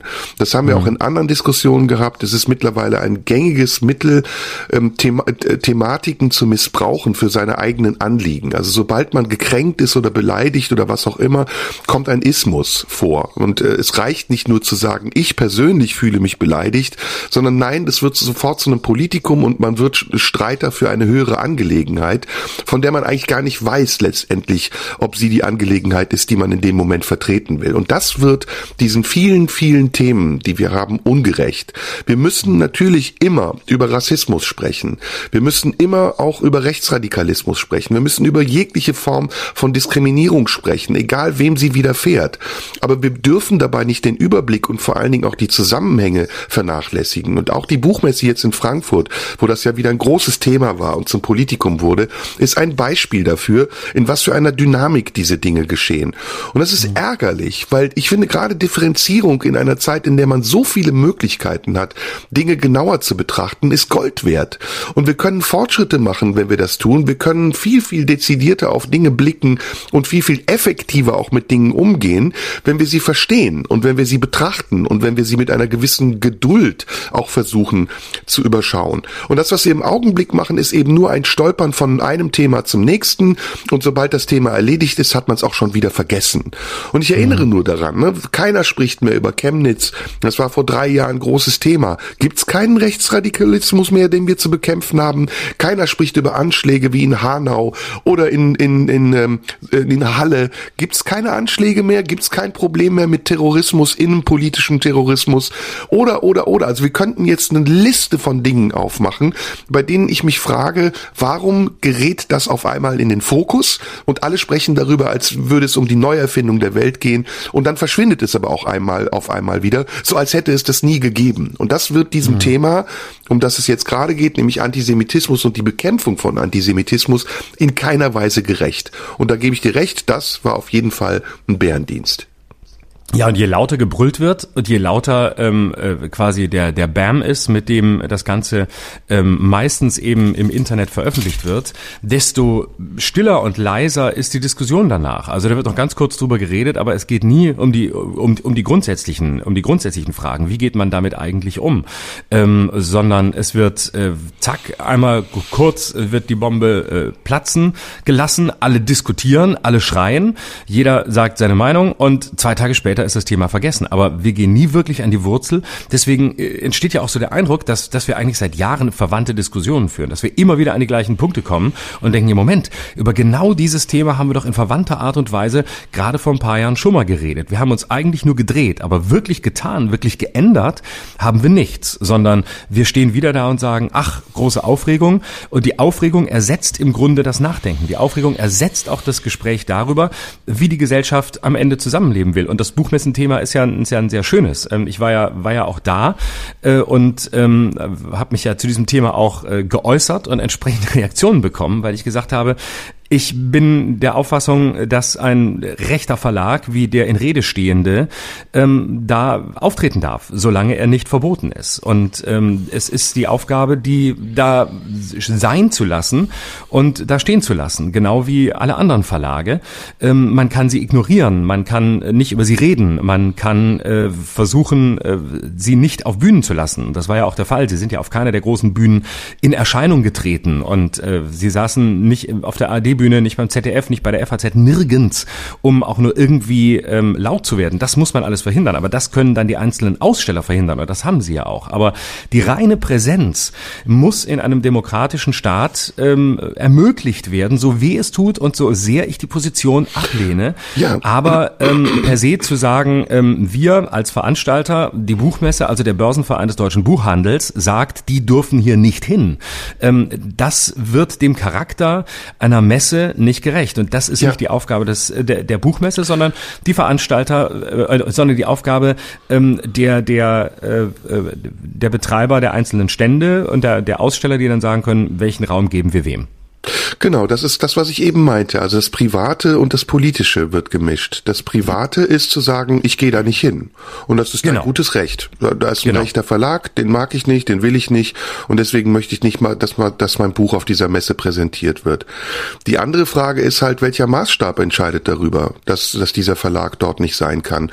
Und wie du richtig gesagt hast, es mag ein rechter Verlag sein, aber ich weiß jetzt nicht, ob das illegal ist, was dort passiert, oder ob es eben ein Politikum ist, das dass es dort passiert, dann finde ich, muss darüber gesprochen werden, aber eben wieder in einer anderen Art und Weise, wie es bisher getan wurde, was ich sehr unglaubwürdig finde, nämlich in einer entschleunigten Art und Weise. Denn rechtsradikale Verlage, die stellen nicht nur auf der Frankfurter Buchmesse aus und rechtsradikale Vorgänge, die gibt es nicht nur irgendwann, wenn eine Buchmesse ist, sondern es gibt viele Dinge, bei denen es sogar noch viel gravierender und schlimmer ist. Und dieses Engagement, das man jetzt sozusagen in diesem kleinen Moment des Affekts gespürt hat, viel angebrachter und dauerhafter einzusetzen, einzusetzen wäre, als eben nur in dem Moment, in dem man vielleicht, keine Ahnung, möchte ich niemandem unterstellen, sein Buch promoten will oder eben in einer angemessenen Atmosphäre sein Buch präsentieren möchte. Da kann jeder selber entscheiden, wie er das macht. Das ist das, genau. was ich meine. Ne? Das, da ist so mhm. mein Kritikpunkt an dieser Sache, dass ich mich immer wieder ärgere. Und du weißt, ey, ich bin seit 35 Jahren im Kampf gegen Rechtsradikalismus unterwegs, dass eben immer die Truppen, die, die vermeintlich die stärksten Waffen haben und am lautesten strahlen, wie du sehr, sehr schön gesagt hast, dann abgezogen sind und du so in ihrem Dunstkreis und in diesem abziehenden Nebel dieses Engagements alleine übrig bleibst und sagst, hallo, äh, ist hier noch jemand? Und du stellst halt oft fest, nein, die sind alle wieder beim nächsten Thema. Ne? Genau, da, da setzen sie sich hin und äh, da freuen sie sich, dass sie sich auf, auf, die, auf die nächste große Nummer stürzen können und gucken können, äh, wen sie heute zum Heiligen erklären und äh, wen sie heute ähm, äh, dem äh, am liebsten auf den Marktplatz stellen ähm, und äh, um ihn zu beschämen oder sie und mit Scheiße bewerfen zu lassen, genau wie damals auf dem Marktplatz des Mittelalters. Lass uns mal ein Spiel spielen. Lass uns die elektronische mal ein Spiel Agora, die elektronische Agora aus dem Silicon Valley ist ja nichts anderes als der Marktplatz des Mittelalters. Genau, das hast du ja letztes Mal wortwörtlich auch so vorgelesen. Aber ich lass muss uns mal ein Spiel immer machen. wieder sagen. Ich muss es immer wieder sagen. Komm, wir machen mal ein Spiel. Wir machen ein Psycho-Experiment mit uns, aber auch mit unseren Hörern. Mhm. Ähm, worüber haben wir vor einer Woche gesprochen? Also wir gehen jetzt nur mal auf diese ähm, Internet, Social Media, Shitstorm-tauglichen Themen. Wir haben letzte Woche ausschließlich über ein Thema gesprochen, nämlich äh, ob es richtig Nicht wir ist, im Podcast, ne? Ich meine, wir als Ach so, ich dachte worüber wir. haben wir sozusagen uns echauffiert. Worüber wurde echauffiert diskutiert? Letzte Woche wurde über die Frankfurter Buchmesse vor allem diskutiert und inwieweit ähm, es ein, ein politisches Statement ist, da nicht hinzugehen, weil da rechte Verlage sind. Das war okay. das Hauptthema, was ich in Erinnerung habe. Okay, ich gebe dir ein Beispiel dafür, wie schnell wir vergessen. Wir haben auch über die Vorsitzende der jungen Grünen gesprochen. Ist fast wieder weg, oder? Stimmt. Und wir haben eine Woche vorher auch äh, über äh, und kurz vorher noch über den den Fall der der ähm, WDR-Moderatorin gesprochen, die äh, Quarks übernehmen sollte. Ja, ähm, auch fast darüber weg, haben wir oder? gesprochen. Genau. genau. Dann haben wir, lass mal überlegen, was haben wir vor zwei, drei Wochen besprochen? Boah. Ähm, letzte Woche haben wir noch Letzte Woche haben wir noch auch, das ist quasi wieder weg, kurz über ein politisches Thema geredet, nämlich ob die epidemische Lage zu beenden ist oder nicht, von Jens Spahn vorgeschlagen. Kurze Aufregung, was soll das, wie kommt er dazu? Man hat sich darauf geeinigt, er will nur CDU-Chef werden, was möglicherweise stimmt. Aber über das, was ein Ausnahmezustand eigentlich ist und warum man ihn beendet und was, was jetzt richtig ist und wie die Länder sich dann verhalten sollen, die Diskussion hat auch nicht wirklich stattgefunden, sondern man machte nee. es, auch typisch für solche Debatten, wieder an der Person Jens Spahn fest. Aber ich meine jetzt nicht die politischen Debatten, ne? Ich meine jetzt wirklich diese Echauffage-Debatten über Twitter oder oder was war ähm, Haupthashtag vor drei Wochen? Das wird zum Beispiel mal interessant. Ne, was war vor drei Wochen am selben Tag wie heute Hashtag Nummer eins? Das würde es also fassen wir es zusammen. Wir könnten das jetzt Ewigkeiten weitermachen. Wir werden es nicht rausfinden, weil eben die Geschwindigkeit und die Dynamik, in der diese Debatten führen, geführt werden, abhängig ist davon, wie die Aufmerksamkeitsspanne reicht. Und die Aufmerksamkeitsspanne ist ist stark reduziert. Sie reicht für einen Tag, manchmal für zwei, aber dann ist auch schon wieder vorbei. Und dann kommt das nächste Thema. Und da muss man wirklich sagen, hat Twitter, haben diese Social-Media-Kanäle unsere unser Debattieren, unser Leben, unser Debattieren wirkt ja auch in unser Leben ein, entscheidend verändert. Und das ist schade, um es nochmal zu sagen, weil die großen Themen unserer Zeit sind immer noch unbearbeitet. Und wenn wir rankommen wollen an diese Themen, müssen wir auch unsere Art, Dinge wahrzunehmen, ändern. Vor allen Dingen dadurch, dass wir versuchen, auch mal auszuhalten und durchzuhalten. Das ist das Allerwichtigste. Und im Durchhalten und im Aushalten auch eine Perspektive zu entwickeln, eine persönliche, eine private, aber auch eine politische. Und das passiert halt im Moment nicht. Äh, nächstes Thema, Erdogan. Das hat ja noch ja. nicht mal einen halben Tag gehalten. Das war vorgestern noch Thema und heute spricht keiner mehr drüber. Und es war ungeheuer, also was da passiert ist. Ich weiß nicht, das hast du ja sicher alles mitbekommen, oder? Na klar, dass er die, die Diplomaten zu Persona non grata erklären will, einige, ähm, und äh, unter anderem den Deutschen, äh, weil sie für die äh, Freilassung, du wirst mir den Namen gleich sagen, den ich gerade nicht äh, ähm, präsent habe, des, dieses Menschenrechtsaktivisten eingetreten Kavala. sind. Äh, mhm. Genau. Aber, aber es ist, äh, äh man hat sich aber relativ schnell darauf geeinigt und du wirst sicher da gleich noch mehr dazu sagen und auch, auch der profundere Gesprächspartner sein. Aber man hat sich relativ schnell darauf geeinigt, na ja, Erdogan ist im Niedergang begriffen und das ist quasi so der, das Letzte, woran er sich hält, um, um noch ein bisschen seine Macht zu sichern und zeigt eigentlich eher seine Verzweiflung als ähm, sein, sein Mächtigsein, von dem er selbst ausgeht ausgeht. Das ja, war so ein bisschen ja das, schlimmer. was ich gesehen habe. Es ist ja viel schlimmer. Es ist ja viel einfacher, Florian. Dem ist die Kohle ausgegangen. Der hat die fünf Milliarden aus der Flüchtlingsunterstützung verjubelt und jetzt reicht's nicht mehr. Und der ausschlaggebende Punkt, dass er dafür äh, äh, damit angefangen hat, jetzt wieder gegen diejenigen zu schießen, von denen er eigentlich Geld haben will, ist, dass er sich erinnert hat an die Methode, die er angewandt hat vor fünf Jahren. Das war nämlich das gleiche Ding. Da hat er die Leute massiv beschimpft und hat ihnen gesagt, wer seid ihr denn, dass ihr euch in unsere innenpolitischen Angelegenheiten einmischt und kümmert euch doch erstmal um euren eigenen Scheißdreck, um dann im nächsten Moment durch diese, durch diese autoritäre, äh, dieses, äh, diese autoritären Repressalien, die er immer wieder in seiner Sprache auch anwendet, seine politischen eigentlich Mitstreiter in einer Frage, die zusammengeklärt werden muss, ausnutzt und erpresst und dazu bringt, dass sie ihn dann irgendwann, weil sie natürlich selbst eine Not haben, ausbezahlen. Und was in der Türkei passiert ist, bevor dieser Skandal entstanden ist, ist ja, dass die türkische Notenbank den Leitzins dramatisch gesenkt hat. Und in der Türkei ist es im Augenblick so, dass die säkularen Kräfte, die Erdogan ja weitgehend ausgeschaltet hat, neue Methoden und Strategien entwickelt haben, um ihn zu destabilisieren. Das Problem ist, politisch kannst du Erdogan nicht mehr destabilisieren. Er sitzt im Amt des Ministerpräsidenten, das er doppelt ausgestattet hat. Er ist ja sozusagen Kanzler und Ministerpräsident in einem, wie Putin das damals in Russland gemacht hat. Er hat äh, Instanzen abgeschafft, er hat politische Gegner abgeschafft. Selahattin Demirtas, der Anführer der Kurdenpartei, sitzt immer noch im Gefängnis und er war auch dabei, die Judikative zu unterwandern. Die Judikative in der Türkei ist sozusagen aber der einzige Fels in der Brandung, der die säkulare und laizistische laizistische, demokratische Struktur der Türkei versucht, noch halbwegs am Leben zu halten. Und dann kommen neue politische Gegner hinzu, wie der äh, vor kurzem gewählte Bürgermeister von Istanbul, von der CHP, oder der sozialistischen Oppositionspartei. Und jetzt sieht Erdogan, auch die Banken übrigens, die türkische Notenbank, dass große Teile der türkischen Struktur, die er ja selber zersetzt hat, sich wieder zusammenfinden und zusammensetzen und sich formieren zu einem Widerstand gegen ihn. Und was er jetzt macht, ist versuchen, versuchen, sich seine Haut zu retten, indem er eben die Europäer zunächst beschimpft, nach alter Methode, um dann wieder von ihnen Geld zu verlangen. Hat er jetzt auch angedeutet. Er hat ja wieder eine Kehrtwende gemacht um 180 Grad und plötzlich ist das kein Thema mehr. Aber auch da, wir reden darüber einen Tag und sehen nicht, was für ein ungeheurer Skandal eigentlich dahinter steckt. Also auch der Anlass für Erdogans Äußerung, dass immer noch Journalisten inhaftiert sind in der Türkei. Ich hatte gerade letzte Woche bei mir in der blauen Stunde Can Dündar zu Gast, der zu 27 Jahren, also zweimal lebenslänglich verurteilt wurde, weil er nichts anderes gemacht hat als seinen Job, ja, und, und in den Knast gegangen ist, drei Monate Isolationshaft in einem Land, das mit demokratischen anderen Ländern darüber verhandelt, Teil der EU werden zu können und ein, ein Mann an der Macht hat, der sich einen Scheißdreck drum kümmert. Ein Autokrat, wie er im Bu Bilderbuch steht, seit 19 Jahren an der Macht und wahrscheinlich auch noch die nächsten fünf Jahre an der Macht. Und das sind die Skandale, über die nicht gesprochen wird. Dann kommt eine Äußerung von ihm, die wird zur Titelzeile in, in, in vielen Medien gemacht und am nächsten Tag haben es alle schon wieder vergessen. Und das ist ein Bärendienst wiederum für die Opposition in der Türkei, denn sie braucht dringend diese Aufmerksamkeit und die Unterstützung auch der europäischen Presse.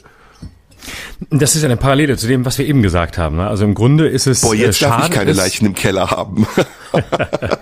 Scheiße. Im, wir richten uns heute hin. Wolltest du nicht, wolltest du nicht nächste Woche mal nach Istanbul fahren, einfach um die Stadt mal wieder anzugucken?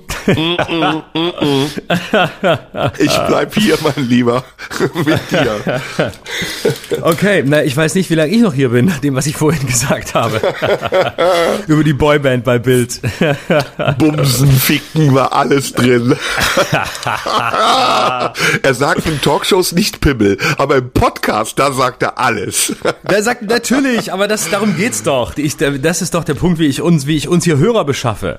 Ich gehe, ich gehe in die, ich gehe in die braven Mainstream-Medien und dann sagen die, ah, das ist aber ein netter Banker. Was macht denn der noch? Ach, guck mal, der hat noch einen, der hat noch einen Podcast mit so einem, mit so einem komischen Typen mit Bart. Der sieht ein bisschen aus, der sieht ein bisschen aus wie ein Türke, aber wir hören, uns, wir hören trotzdem mal rein. Und dann kommen plötzlich die harten Worte. Dann kommt nicht nur Scheiße, Arschloch und sowas wie bei das auf dem roten Sofa, sondern dann kommt Bumsen, Ficky Ficky ähm, und äh, und so und und Erdogan kommt auch. Ja gut, aber wir sind ja auch kein Philosophie-Podcast, in dem man irgendwie sülzt über irgendwelche Themen, die man sich zurückrechtgelegt hat, sondern wir sind nee. ja knallharte Rechercheure.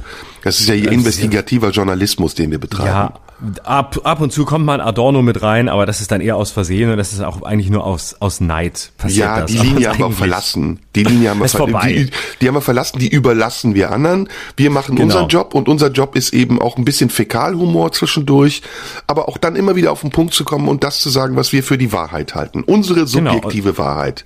Und dafür lieben uns unsere Hörer. Und wie wir aus der Marktforschung wissen, sind unsere Hörer gar nicht so weit weg äh, von den Bildzeitungsredakteuren. die sind nämlich auch mehrheitlich männlich und warten drauf, ähm, dass äh, irgendeine Mitarbeiterin über die äh, über den Flur läuft, die mutmaßlich äh, unter 25 ist und äh, die man noch befördern kann. Und äh, ja. insofern schließt sich da auch wieder der Kreis. Ja, also man kann echt nur hoffen, dass die Geschichte in der Türkei ein gutes Ende nimmt. Ich bin da sehr besorgt um mein Heimatland. Es sieht ja so aus, ich habe dir das ja mal erzählt, ne? das türkische Wahlsystem ist ja ein ganz besonderes Wahlsystem. Und mhm. letztendlich ist ja Erdogan im Moment mit einem ein Drittel Anteil der Stimmen gewählt. Also die, die große, der große Teil der türkischen Bevölkerung, der in der Türkei lebt, also fast 60 Prozent wählen nicht Erdogan. Die meisten Türken, die in Deutschland leben, fast 70 Prozent wählen Erdogan und beeinflussen damit ja. übrigens auf ungerechte Art und Weise das Wahlergebnis in der Türkei. Warum ist das eigentlich so? Was, was ist da, ist das der, ist das die Sehnsucht äh, nach dem Gefängnis, wenn man in der Freiheit ist? Oder, oder ist das einfach, oder machen die das, weil sie sagen, na, uns geht's ja hier gut, aber denen da unten, denen soll's schlecht gehen, die sollen mal schön weiter von Erdogan regiert werden? Naja, solange du nicht davon lebst, dass du deine Meinung sagst, sondern nur davon lebst, äh, dass du leben kannst, nämlich genug Geld in der Tasche hast, um dir einen Mercedes mit roten Ledersitzen zu kaufen und durch Kreuzberg zu fahren, ähm, ist das, ist das, was drumherum passiert, eigentlich relativ egal. Also ich glaube, dass die Motivation der in Deutschland lebenden Türken, der vielen, nicht aller, Erdogan zu wählen, vor allem ein Minderwertigkeitskomplex ist, dass sie ähm, mhm. durch die Ablehnung, die sie hier jahrelang erfahren haben, übrigens ist das auch tatsächlich wahr, also ich kann dir Beispiele geben aus meiner Kindheit. In der dieses viel besprochene Thema Integration ganz anders aussah. Da waren die in Deutschland lebenden Türken sehr integrationswillig, aber sie wurden in die Isolation gezwungen. Meinen Eltern zum Beispiel wurde angeboten, in ein eigenes Viertel zu ziehen, in dem wir zusammen mit Türken leben und unsere eigene Sprache sprechen können. Ähm, ich wurde auf dem Ausländeramt äh, wirklich unter aller Sau behandelt. Ich durfte mich nicht an eine weiße Wand anlehnen. Musst du dir mal vorstellen, weil ich offensichtlich so dreckig war, dass ich die frisch getünchte Wand ver verschmutzt hätte. Das war in den 70ern, in den 80ern Wahrheit und durch Mölln und durch Solingen, die Anschläge auf türkische Gastarbeiter in Deutschland, hat sich die Atmosphäre nochmal verschärft. Viele der in Deutschland lebenden Türken und nicht nur der Türken fühlten sich hier nicht willkommen. Sie wurden immer wieder abgewiesen. Die Frage nach einem EU-Beitritt wurde zum, zum äh, Mittel politischer Propaganda gemacht. Jedes Mal auf dem politischen Aschermittwoch schrie Edmund Stoiber ins Mikrofon, mit uns wird die Türkei nicht EU-Mitglied und alle jubeln jubelten. Also wer diese Bilder erlebt hat und miterlebt hat, der kann verstehen, dass insbesondere jetzt die neuere türkische Generation sich von Erbakan, einem starken, selbstbewussten Präsidenten, vertreten fühlt gegenüber einer EU, die immer latent türkenfeindlich war und auch geblieben ist. Und was, was dabei aber entstanden ist, dass nämlich Erdogan, der ja durch viele Zufälle an die Macht gekommen ist, jetzt sozusagen so fest im Sattel sitzt, dass er das umkehren kann, also mit den Europäern Katz und Maus spielt, spielt, aber auch seinen eigenen Leuten keinen Gefallen mehr damit tut. Denn die latente Türkenfeindlichkeit wird ja nicht dadurch besser, dass Erdogan alle drei Monate sich daneben benimmt. Das ist ein großes Problem für die Türken, die hier leben und auch für die Türken, die in der Türkei leben, die einen vernünftigen Dialog mit Europa wollen. Und das, was er macht, ist kein vernünftiger Dialog. Das ist eine emotionale Achterbahnfahrt, weil er eben auch weiß, dass es ihnen jetzt irgendwann an den Kragen gehen wird. Was ist denn, letzte Frage zu dem Thema, was ist denn deine, deine Perspektive? Wie könnte es, wie könnte eine Post-Erdogan-Ära aussehen? Oder was wäre so deine Perspektive? Wie, wie lange, wie lange hält er sich noch und wie wird es danach weitergehen? Also wenn so eine Figur, ähm, die ja doch sehr autokratisch ist und sehr viel Macht hat, auch wenn sie sie immer mehr verliert und auch wenn sie ähm, das Geld offensichtlich verjubelt, das sie da von der EU bekommen hat, äh, häufig entsteht ja dann trotz der Schwäche des, des Autokraten äh, oft ein gefährliches Vakuum. Also wie man es ja auch beim, beim äh, Frühling gesehen hat, beim arabischen Frühling in den, in den nordafrikanischen Staaten, war ja nach dem Ende der, der großen äh, Despoten plötzlich das, das, das völlige Chaos da. Also wo geht es da in der Türkei hin? Wird es so sein, dass sich, äh, dass die Menschen irgendwann auf die Straße gehen und ihn dann vom Hof jagen, gegen ihn demonstrieren? Oder kommt danach einer, den man vielleicht im breiten europäischen Mainstream noch nicht so kennt, der das alles fortführt und vielleicht noch radikaler sein wird? Wie, wie siehst du das? Also es ist ein ganz komplexes Problem, weil Erdogan die Struktur der Türkei so unterwandert bzw. zerstört hat, dass es kaum möglich ist, eine Opposition zu bilden, die schlagkräftig genug ist, um ihn von der Macht zu holen. Ähm, das ist das eine. Das andere ist, dass er natürlich den Eindruck erweckt, in, im Hintergrund ist das anders, dass die Türkei so stabil, wirtschaftlich, so fortschrittlich und äh, im Wachsen war wie nie zuvor. Aber wie gesagt, das ist nur vordergründig für diejenigen, die dann auf die Straßen und die Häuser blicken und sagen, Istanbul ist eine aufstrebende, prosperierende, moderne Stadt. In Wirklichkeit ist das eine Blase, denn Erdogan hat, um die türkische Wirtschaft zu stärken, lange Jahre ausländische Investoren ins Land geholt, die wenig Steuern gezahlt haben, die ihre Firmensitze in die Türkei verlegt haben aus eben ähm, Profitgründen und keinen Pfennig dort gelassen haben. Und jetzt ist es so, dass die türkische Wirtschaft am Boden liegt, dass der, der Lira immer weiter sinkt. Also die Lira ist jetzt mittlerweile, keine Ahnung, bei 1 zu 15 oder 1 zu 13 angekommen.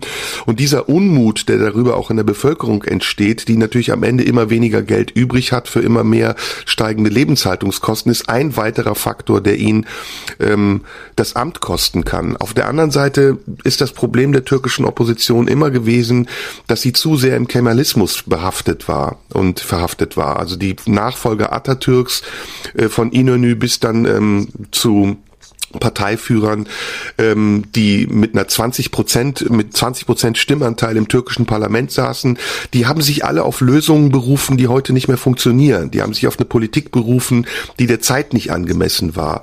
Und erst jetzt ähm, mit der Wahl Imam Olus, das ist der Bürgermeister von Istanbul, das ist ein ganz wichtiges Amt in der Türkei. Ekrem Imamoglu hat mit einer großen Stimmmehrheit vor ein paar Jahren das Amt des ähm, Bürgermeisters gewonnen in Istanbul. Erst mit seinem Antritt ist jemand auf die Bühne gekommen, bekommen von der CHP, der Sozialistischen Partei, der ihm Widerstand leisten kann. Trotzdem ist das noch ein Widerstand, der relativ harmlos ist. Er wird größer.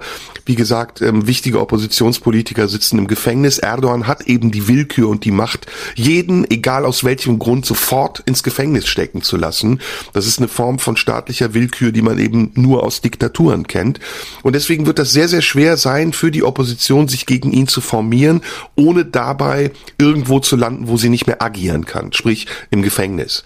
Meine Perspektive ist, dass Erdogan versuchen wird, seinen Sohn zu installieren, der ähm, jetzt schon aufstrebt, ihm äh, die Nachfolge äh, abzunehmen. Und ähm, wenn er das nicht schafft, dann werden wir 2023, ist glaube ich die nächste Parlamentswahl, abwarten müssen, ob die säkularen Kräfte in der Türkei sich so formieren können, dass sie ihn ablösen können. Es wäre für Europa, es wäre für die Menschen hier, aber auch vor allem für die Menschen in der Türkei sehr wichtig, dass dort jetzt ein gravierender Politikwechsel stattfindet.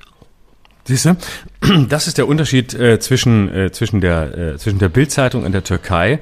Ähm, Döpfner hat nur versucht, seinen äh, Ziehsohn, seinen journalistischen Sohn Julian Reichelt aufzubauen, um ihm irgendwann den ganzen Laden zu übergeben.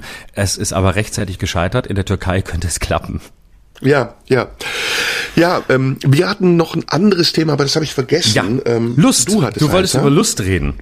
Du ja, wolltest unbedingt äh, über Lust reden und wir sollten, oh, wir haben tatsächlich beim letzten Mal ja gespoilert und äh, den den großen Hammer rausgeholt, dass wir heute hier über über Lust reden wollen. Also sollten wir das vielleicht auch tun. Und vielleicht kommen wir auch noch dazu, über die letzte Folge noch ein bisschen zu reden, denn es gab wirklich überwältigend viel Feedback ähm, von euch. Vielleicht können wir noch ein zwei Nachrichten zum Schluss vorlesen. Es kam wirklich zu dieser ganzen 2G, 3G-Debatte kamen sehr sehr sehr sehr viele Nachrichten und ich wir haben sie, also ich mindestens habe versucht alle zu lesen. Erstmal vielen Dank dafür und ähm, ich fand auch da, und das vielleicht als kleine Randnotiz, weil es ein bisschen anschließt an das, was wir vorhin hatten, ähm, nämlich äh, als äh, wir das Oberthema Gerücht versus Gericht hatten, äh, analog lief es hier auch. Also ich fand es äh, ich fand es so spiel, Leute äh, in den in den äh, Nachrichten, die sie uns geschickt haben, so ein Keil zwischen uns zu treiben und ähm, den das völlig zu, zu äh, zuzuspitzen. Also du wurdest quasi von denen, die ähm, gegen deine Position waren, äh, in die Schwurbler-Ecke gestellt, äh, weil du gesagt hast, äh, ungeimpft sein ist einfach auch ein Recht und wir brauchen sinngemäß auch den Respekt vor denen, die sich dagegen entscheiden. Und es gibt ähm, keinen Grund, die komplett auszuschließen und es sind auch nicht alles äh, Idioten Idioten. Das war so ein bisschen jetzt verkürzt deine Position. Und dann hieß es, äh, ja, äh, äh weiß nichts, hat keine Ahnung und ist, äh, und ist im Grunde auch einer von denen und entsetzlich, was ist mit ihm passiert. Und die Leute, die gegen meine Position waren, haben gleich wieder geschrieben, er ist ein autoritäres Arschloch, er ist davor, so führt man den Faschismus ein, äh, in, äh, indem man so drauf ist wie er und äh, Ungeimpfte quasi vom Leben ausschließen will. Und was gar nicht gesehen wurde, ist, dass wir so weit gar nicht voneinander entfernt waren, sondern ja, ja. dass wir aus relativen nah verwandten Positionen auf das Thema geguckt haben und äh, niemand von, von uns beiden ähm, den plant, den Faschismus einzuführen. Gut, das planen, das planen wir schon, aber auf eine intelligentere Art und Weise und nicht übers Impfen.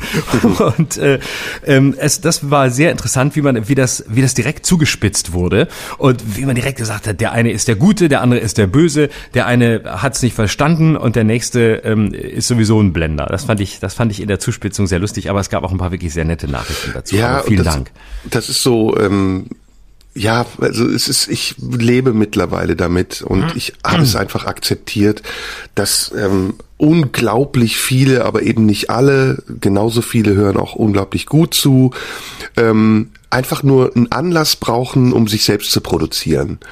Und ähm, dann wird kommentiert oder dann gibt's irgendwelche Reaction-Videos und du bist doof, ich bin doof, aber alle anderen sind klüger als wir. Kann man nur empfehlen, jeder, der meint, eine Meinung zu haben, hat die Möglichkeit, sich damit in die Öffentlichkeit zu trauen und dann soll er mal sehen, wie auf ihn reagiert wird. Und wenn er das aushält, ja, dann kann er auch noch mal zu uns kommen und sagen, ich habe da übrigens eine bessere Idee. Ich finde es ja schon mal ganz gut, dass wir hier jede Woche sitzen, um das jetzt mal selbstbeweihräuchern zu sagen und uns trauen, ziemlich ungefiltert unsere Meinung zu sagen. Und wir revidieren uns auch, wenn sie falsch ist. Wir behaupten nie, die Wahrheit mit Löffeln gefressen zu haben. Wir hören uns zu, wir diskutieren, wir debattieren, aber wir sind auch manchmal eben ähm, anderer Meinung. Ich, du kannst deine Meinung behalten, ich kann meine Meinung behalten und ich kann meine Meinung auch ändern.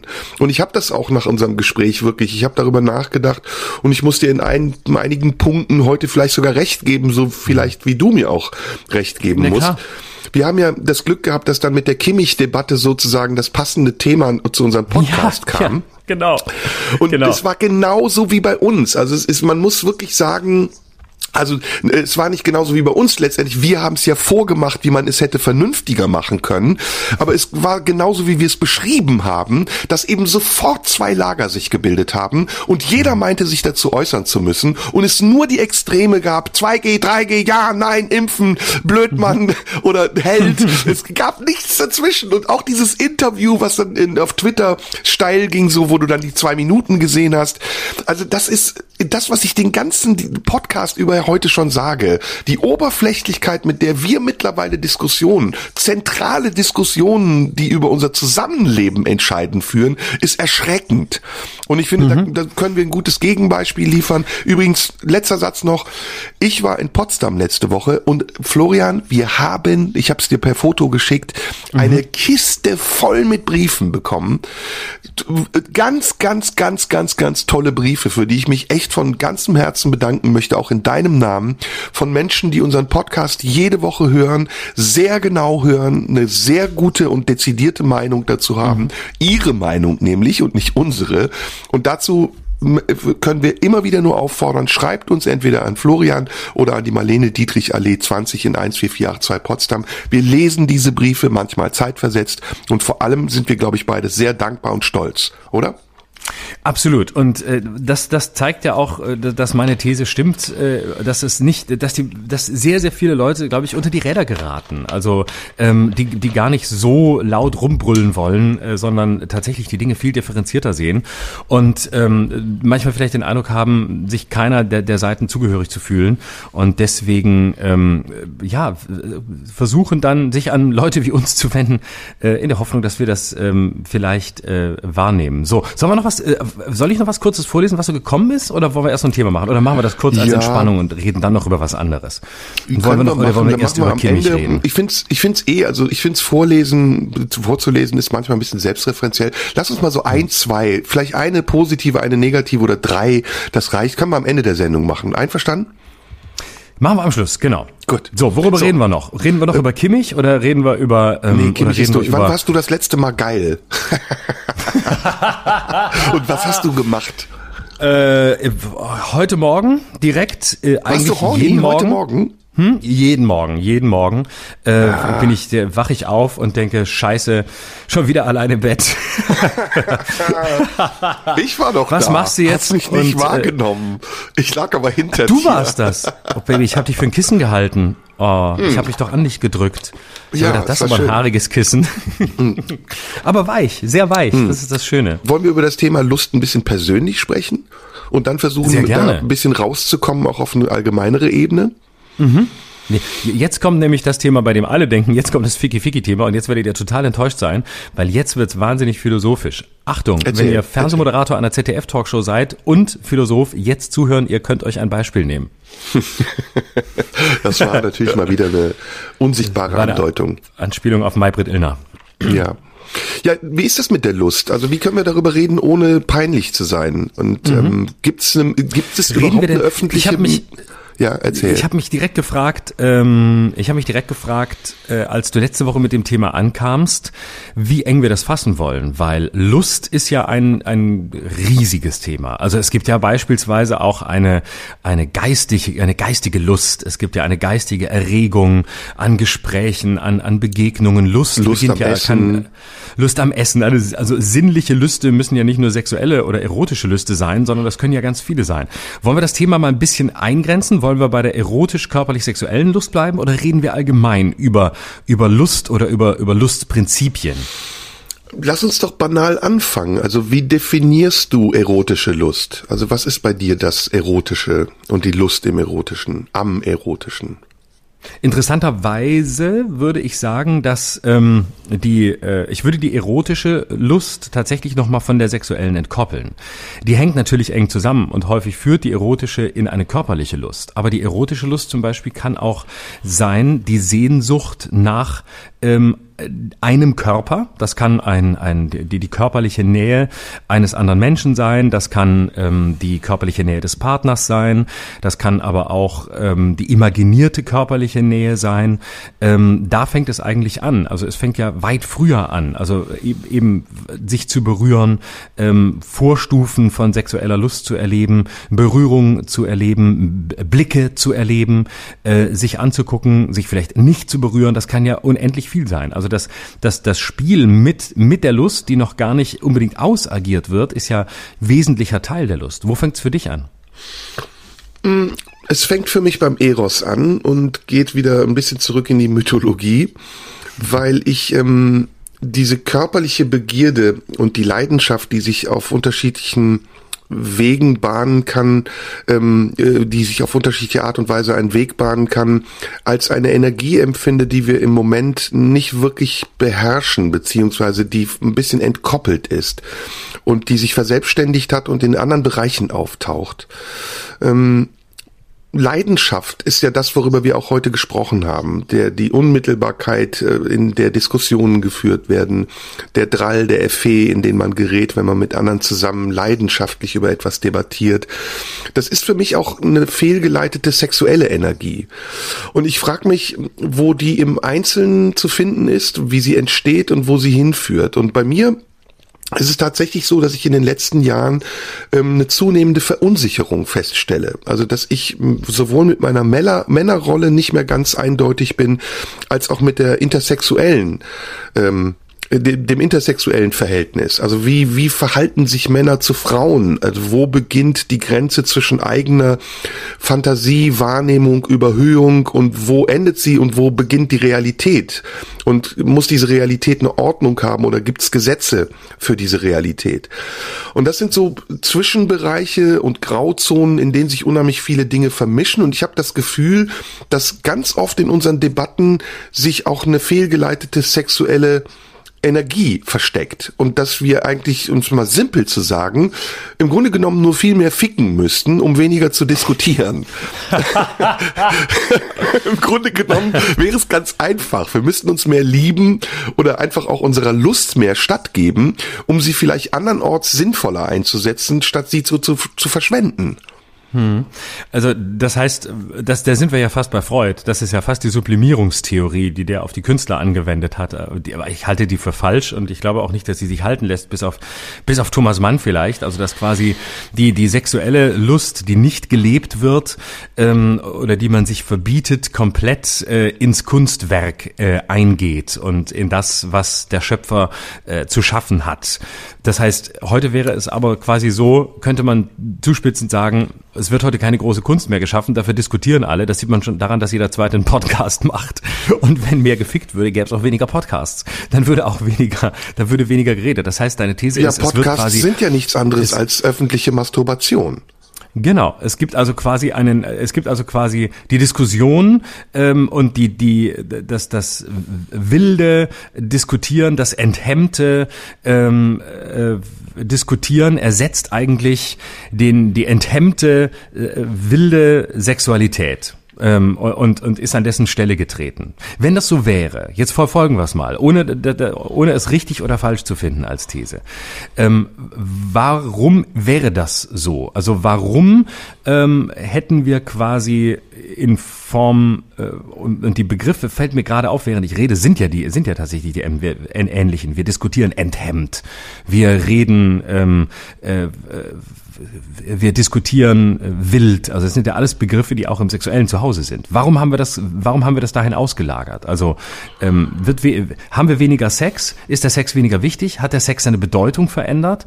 Ähm, und warum äh, haben wir quasi ähm, das Bett ins Internet verlagert? Ja, weil der Sex genauso unmittelbar und verfügbar geworden ist wie alles andere auch und dadurch oberflächlicher ist. Ähm, wenn wir heute erregt sind, dann ist das ja genauso kurzlebig wie die Aufmerksamkeitsspanne, von der ich gesprochen habe. Und ähm, wenn wir das vergleichen mit dem, was wir in unserer Kindheit erlebt haben, die ja eine ganz andere Zeit war oder in der Jugend, äh, das war in den 70ern oder bei mir in den 70ern, bei dir in den 80ern, dann ist das überhaupt nicht mehr das, was wir heute haben. Äh, allein das Internet hat die Sexualität massiv verändert. Wir mussten früher uns die Bilder vorstellen, die wir brauchten, um erregt zu sein. Oder wir mussten uns sie auf umständliche Art und Weise besorgen, um es uns zu besorgen. Und heute ist es ähm, permanent und überall verfügbar auf diversen Portalen, für die man nichts bezahlen muss und man nimmt nur in Kauf, dass man vielleicht irgendwann äh, unangenehme Werbung dafür bekommt und schon geht's los. Und je mehr und je genauer es definiert ist, was man will, was ja eigentlich erstmal ein wichtiger Emanzipationsprozess ist, desto beliebiger wird es aber auch irgendwann und desto reizloser. Also das Entdecken eines anderen Menschen, die ähm, Kommunikation, die man braucht, um manchmal sich erregen zu lassen oder jemanden zu erregen, die entfällt fast schon ganz. Mhm. Und ähm, das ist etwas, was ich zum Beispiel auch auf Partnerschaftsbörsen oder so sehe, dass diese Matching-Mentalität, die wir haben, die sich ja in vielen Bereichen in unser Leben übertragen hat, nicht dazu führt, dass wir fundamentalere Beziehungen eingehen und substanziellere Verhältnisse zu Menschen, sondern dass wir immer das Gefühl haben, wir könnten einen Katalog von Forderungen aufstellen und wenn dieser in einer hohen Prozentzahl erfüllt wird, dann passt es. Aber das Gegenteil ist der Fall. 45 Prozent aller Haushalte zum Beispiel in Berlin sind Single-Haushalte. Die Menschen leben alleine. Sie sind relativ verzweifelt darüber, dass sie keinen Partner fürs Leben finden können. Und dabei übersehen sie halt oft, dass diese Unmittelbarkeit und die Anspruchstellung an den Partner manchmal kontraproduktiv ist. Eine Beziehung, wie sie zum Beispiel in meiner Jugend entstanden ist, ist ja nichts anderes als ein Ausverhandeln von Konflikten. Ich habe meine Freundin, meine allererste Freundin, in der Teestube kennengelernt. Wir haben einmal geknutscht und dann waren wir zehn Jahre zusammen. Und erst in diesen zehn Jahren haben wir mit jedem Konflikt, den wir bewältigt haben und mit allem, was wir erlebt haben, mit jedem Kompromiss, den wir eingehen mussten, eine intensive Liebesbeziehung aufgebaut, die eben nicht nur daraus bestand, dass wir gematcht haben zueinander, den gleichen Musikgeschmack hatten oder die gleichen Klamotten mochten, sondern die eben daraus bestand, dass wir gemeinsame Erfahrungen gemacht haben und willens waren, auf Grundlage dieser Erfahrungen auch Entwicklungen zuzulassen. Und das ist in der Sexualität genauso wie in der Beziehung heute sehr gestört. Das ist körperlich ja nichts anderes. Also heute geht man mit jemandem ins Bett und man ist enttäuscht, wenn er nicht dem Anspruch und dem Ideal entspricht, das man von ihm hat. Ich verallgemeiner das jetzt sehr stark. Aber guck dir doch mal an, wie wir aussehen. Ne? Menschen lassen sich operieren, damit sie Schönheitsidealen sprechen, entsprechen. Manchmal sogar so oft operieren, bis sie ein komplett neues Schönheitsideal schaffen, was gar nicht mehr zu erkennen ist. Also ich rede jetzt mhm. von diesen Leuten, die aufgespritzte Lippen haben oder so aussehen wie eine Barbie-Puppe. Mhm. Und das ist für mich alles ein Beweis, ein Indikator dafür, dass dieses Thema Lust, nämlich der Bezug zu uns selbst in unserer Erregbarkeit, wieder in einem Maß ähm, eingebettet werden muss in einen Zusammenhang, der etwas mit unserer Emotionalität zu tun hat, die auch aus Leidenschaft besteht, dass das ein großes Problem ist, dass wir im Moment nicht auf Augenhöhe besprechen, sondern wir weisen uns auch da Verantwortung zu und Schuld. Und das ist wieder ein anderes mhm. Thema für eine nächste Folge. Ja. Sexualität ist oft mit Verantwortung und Schuld behaftet. Ja, das ist genau, das ist ein eigener Aspekt, da müssen wir nochmal separat drüber reden, aber auch da, das ist, ein, glaube ich, ein wichtiger Punkt. Vielleicht müsste man tatsächlich, bevor man über Lust redet, über unser Verhältnis zur Kontrolle reden. Denn ganz viel von dem, was du jetzt beschrieben hast, sind ja Versuche, das Leben zu kontrollieren. Also das Internet und, und, die, die Pornografie im Internet mag einen Einfluss haben. Ich würde den nicht so hochhängen wie du, ich würde ihn auch nicht so überschätzen. Aber ähm, was, was all dem zugrunde liegt, ist ja der, der, der große Wunsch nach Kontrolle und Selbstkontrolle. Also wenn wir, wenn wir mal angucken, wie, wie Dating oder, oder Partnerschaft Partnerschaftsbörsen und Apps funktionieren. Ähm, das funktioniert über, über ein Punktesystem, genau wie du es beschrieben hast, mit Matching Points. Man hat Übereinstimmungen, man hat ein Match. Das heißt, man kann davon ausgehen, dass es irgendwie mehr oder weniger große, große Übereinstimmungen gibt. Das heißt, das Bild, das dahinter steht, ist ja nicht, ich möchte das andere kennenlernen. Ich möchte jemanden kennenlernen, der ähm, für mir vielleicht auch fremd ist. Ich möchte etwas kennenlernen, was unbekannt ist, sondern was dahinter steht, ist möglichst große Übereinstimmung, möglichst große Identität in den Lebenszielen, in den Wünschen, ähm, in den sexuellen Praktiken, was auch immer. Ähm, und äh, wir nehmen jetzt mal Tinder aus, wo es ausschließlich ums Bild geht. Aber letztlich geht es ja um, um, um Identität. Das heißt, das Bild des Menschen Menschen, das dahinter steht, ist, der Mensch sucht im anderen nicht quasi das Ergänzende, nicht den fehlenden Teil, wie es, bei Platon noch war, ähm, um, um ganz zu werden und zu reifen mit dem anderen Teil, sondern dahinter steht das Bild, wir, wir suchen jemanden, der möglichst mit uns identisch ist. Und das wird dann runtergebrochen auf die Frage, schlafen Sie lieber mit geschlossenem oder mit offenem Fenster? Und wenn du dann sagst mit offenem Fenster, werden dir wahrscheinlich niemals Leute angezeigt, die mit geschlossenem Fenster schlafen, mit denen du aber vielleicht sonst sehr viele Übereinstimmungen oder Nicht-Übereinstimmungen hast. Und zwar Nicht-Übereinstimmungen, die produktiv sein können, die dich, die dich wachsen lassen, weil wachsen heißt ja, sich einlassen auf das andere, auf das Fremde und nicht auf das, was sowieso schon möglichst identisch ist mit uns. Dass, dass Partnerschaft häufig besser gelingt, wenn man sich nicht ganz unähnlich ist, ist eine Binsenweisheit. Aber das Geschäftsprinzip heißt Identität. Identität und Suche nach dem, was möglichst kontrollierbar ist, weil es ähnlich oder gleich ist wie ich oder sich mindestens nicht sehr von mir unterscheidet. Das heißt, keine Konflikte, möglichst wenig Reibung, möglichst lange ähm, äh, zusammenbleiben, nachdem man sich alle elf Minuten nochmal sagen kann, hey, der ist genau wie ich. Ja, und das Paradoxe ist dann am Ende, dass wir eine ganz andere ähm, dass wir ganz andere Werte leben als äh, Werte, die wir vertreten. Und äh, da ist die Lust ein, Bindeglied, beziehungsweise könnte die Lust das eine dem anderen übersetzen. Wir gehen in Filme wie Fifty Shades of Grey und sind erregt, ähm, wenn der Typ die Frau möglichst feste schlägt, aber im, im Aufzug sollen wir gefälligst weggucken und, und ähm, sind permanent auf der Flucht vor irgendwelchen Sexismen. Das ist ja auch gut. Also es ist, ist ja nicht äh, unsere innere Welt, unsere Erlebenswelt, die wir im Inneren haben, muss ja nicht der entsprechen, die wir im Äußeren Äußeren ausleben. Aber es ist eben sehr schwer dazwischen ein Gleichgewicht zu finden, weil beides immer extremer wird. Also die, mhm. äh, die Sexualität, die wir im Verborgenen leben, wird immer extremer. Ähm, du kennst dich da ein bisschen aus, weil du in Berlin lebst, aber so, so Sachen wie Kit Kat Club oder Swinger Clubs, wo Leute halt einfach offen miteinander vögeln, ähm, Sodom und Gomorra, das gab's vor 30, 40 Jahren vielleicht nur in ganz, ganz, ganz dunklen, äh, verborgenen Kreisen. Und das hatte was ganz ganz Schmuddeliges. Und es ist ja gut, dass das mehr wird und dass das sichtbarer wird und dass das lebbarer wird. Aber es wird dadurch auch inflationärer und letztendlich wird es nicht wirklich intensiver, sondern es verbraucht sich auf irgendeine Art und Weise, da es auch permanent sichtbar und verfügbar ist. Das meinte ich mit der Pornografie. Und mhm. auf der anderen Seite leben wir in einer Welt, die total ähm, formalistisch ist, die sehr dogmatisch ist und die uns auf jeden kleinen Millimeter vorschreibt, wie wir zu sein haben, damit wir bloß dem entsprechen, was Regel ist. Und das ist wirklich sehr, sehr, sehr ja, schwer. Das meine ich. Wir müssen, wir müssen, glaube ich, zuerst über unser Verhältnis zur Kontrolle reden. Und es gibt ja, ja nichts, was die Lust mehr einhegt oder, oder hemmt oder auch zerstört, als die Suche nach Kontrolle, nach Selbstkontrolle. Und wir leben ja, wir leben ja überhaupt nicht in, in, in erotischen oder in, in lustvollen Zeiten. Wir leben eigentlich eigentlich in Anti-Lust-Zeiten. Ja. Die Lust ist etwas Unheimliches, das soll nicht stattfinden, das soll möglichst äh, nicht gezeigt werden. Und wenn, dann wird es eben weggeschoben, indem man dann Orte findet wie Filme und dann lesen alle so ein Buch.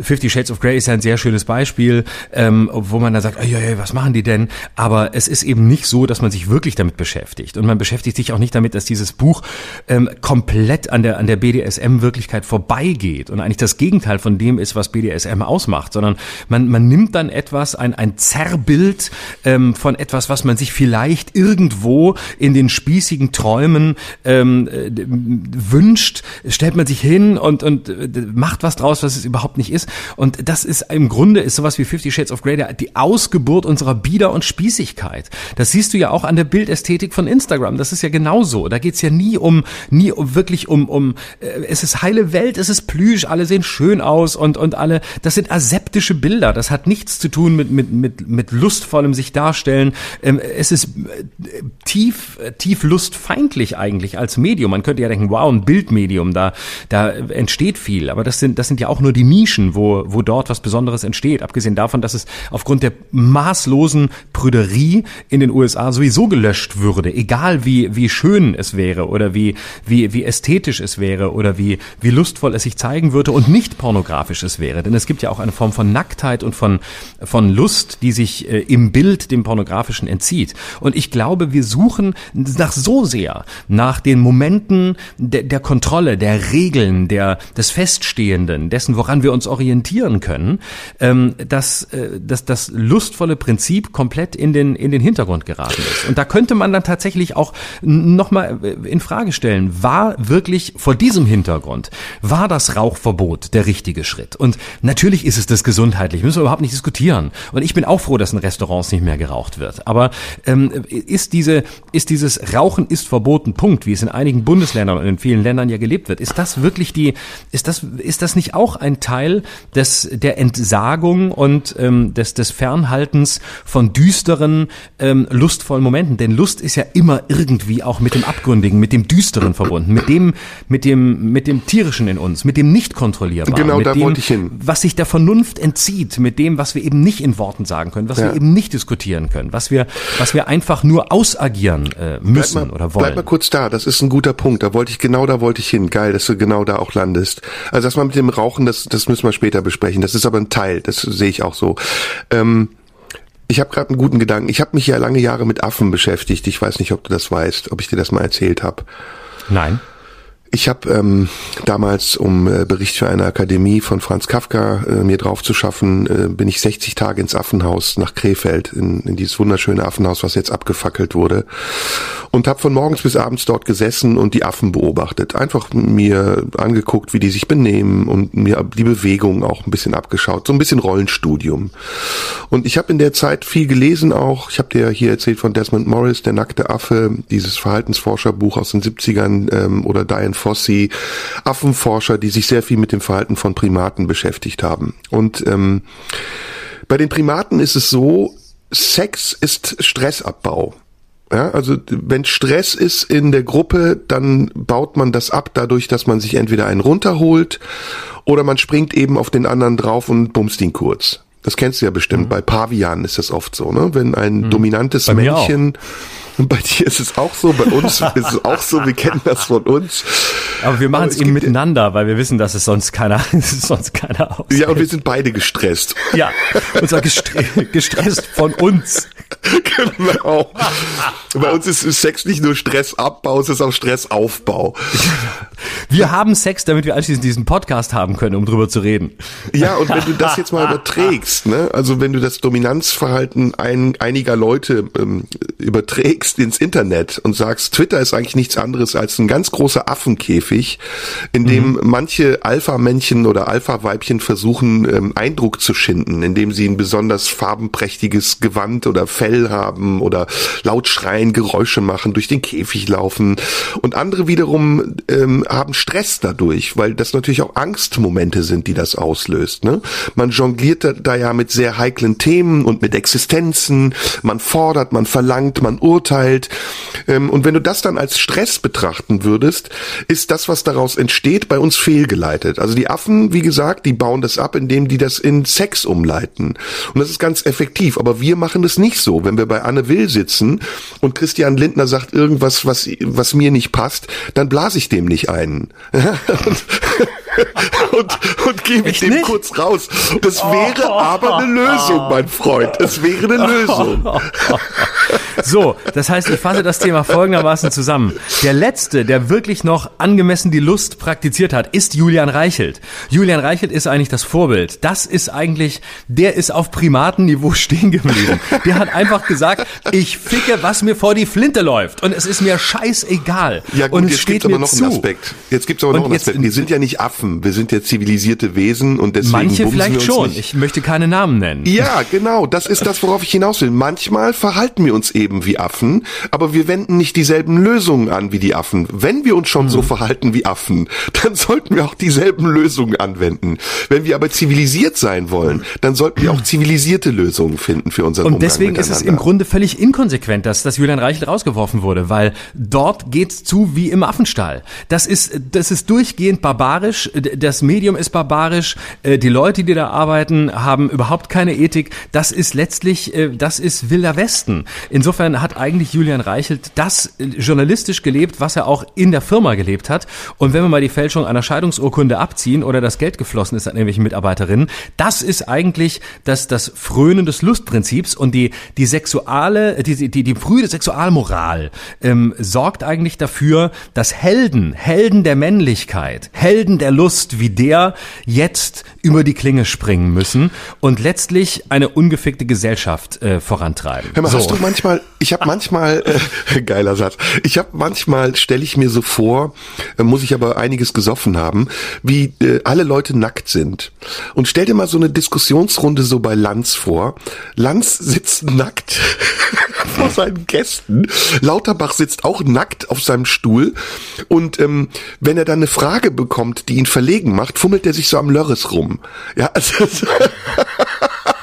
und Lanz irgendwie wie so ein Silberrücken. Ähm, Dürfen wir den Bauchansatz auch sehen? Peter Altmaier, nein, oh, oh nein, hör auf, hör auf, ich halte nicht aus. Oh, schön. Und wie geil Ja. wäre das, wenn du sowas mal wirklich so eine Diskussion einfach auf so einer Ebene führen könntest? Ich glaube, da wird ganz viel Dominanzgehabe wegfallen. Da wird ganz viel rauskommen. Warum machen diese Leute das eigentlich? Ich, ja, vielleicht würde das, vielleicht würde das zu, dafür, dazu führen, dass die ganz, dass die, dass die ganz zurückhaltend wären, eben weil sie nackt wären und weil sie sich so zeigen müssten. Und es kann sein, es wäre eine ganz, es wäre eine völlig andere Sendung. ja, und, es du wäre eine siehst so einen völlig Stummel und weißt, okay, der versucht sich jetzt größer zu machen, als er ist. Aber man will das doch alles nicht sehen. Man will das doch alles nicht sehen. Also ich bei glaube bestimmten möchte ich schon sehen. Bei bestimmten würde es mich sehr interessieren. ich sehe gerade echt so geile Diskussionsrunden, wo ich die alle nackt sehen möchte. und die Krönung ist Ah, natürlich Merkel und Erdogan vorstellen. treffen Ich- sich. Stell dir mal vor, die treffen sich nackt. Ach, wäre das Ach, schön. schön. Das wäre schön. Komm, Ach wir schön, fertig. die nackte, die nackte Talkshow. So, ich glaube, wir lesen jetzt nichts mehr vor. Schreibt uns, ähm, wir, im Gibt's nächsten Mal so machen wir, lesen wir was Äh, vor. Gibt's nicht so eine Die heißt, Talkshow glaub in ich, doch Dänemark? Love Island? Nee, nein. Nee, nein, nein, nein, nein, nein. Es gibt eine Polit-Talkshow, in der die Leute nackt sind. Ich glaube, Dänemark müssen wir mal recherchieren. Müssen wir mal Das kann ich mir vorstellen. Das kann ich mir vorstellen. Mit so einer hohen Impfquote kann man sowas auch machen. Da ist auch kein Risiko, sich Boah, aber nackt zu es gibt eine, aber es gibt eine Folge von Howard Stern. Äh, Nochmal vielleicht eine kurze Anekdote zum Schluss. Äh, Man with Small Penises. Hast du die mal gesehen? Nee. Da lädt Howard Stern Leute, ruft er dazu auf, in seine Show zu kommen, äh, wenn man einen kleinen Penis hat. Und es ist, Florian, es ist, äh, ich konnte nicht hingucken. Es hat zum Teil wirklich wehgetan. Ja.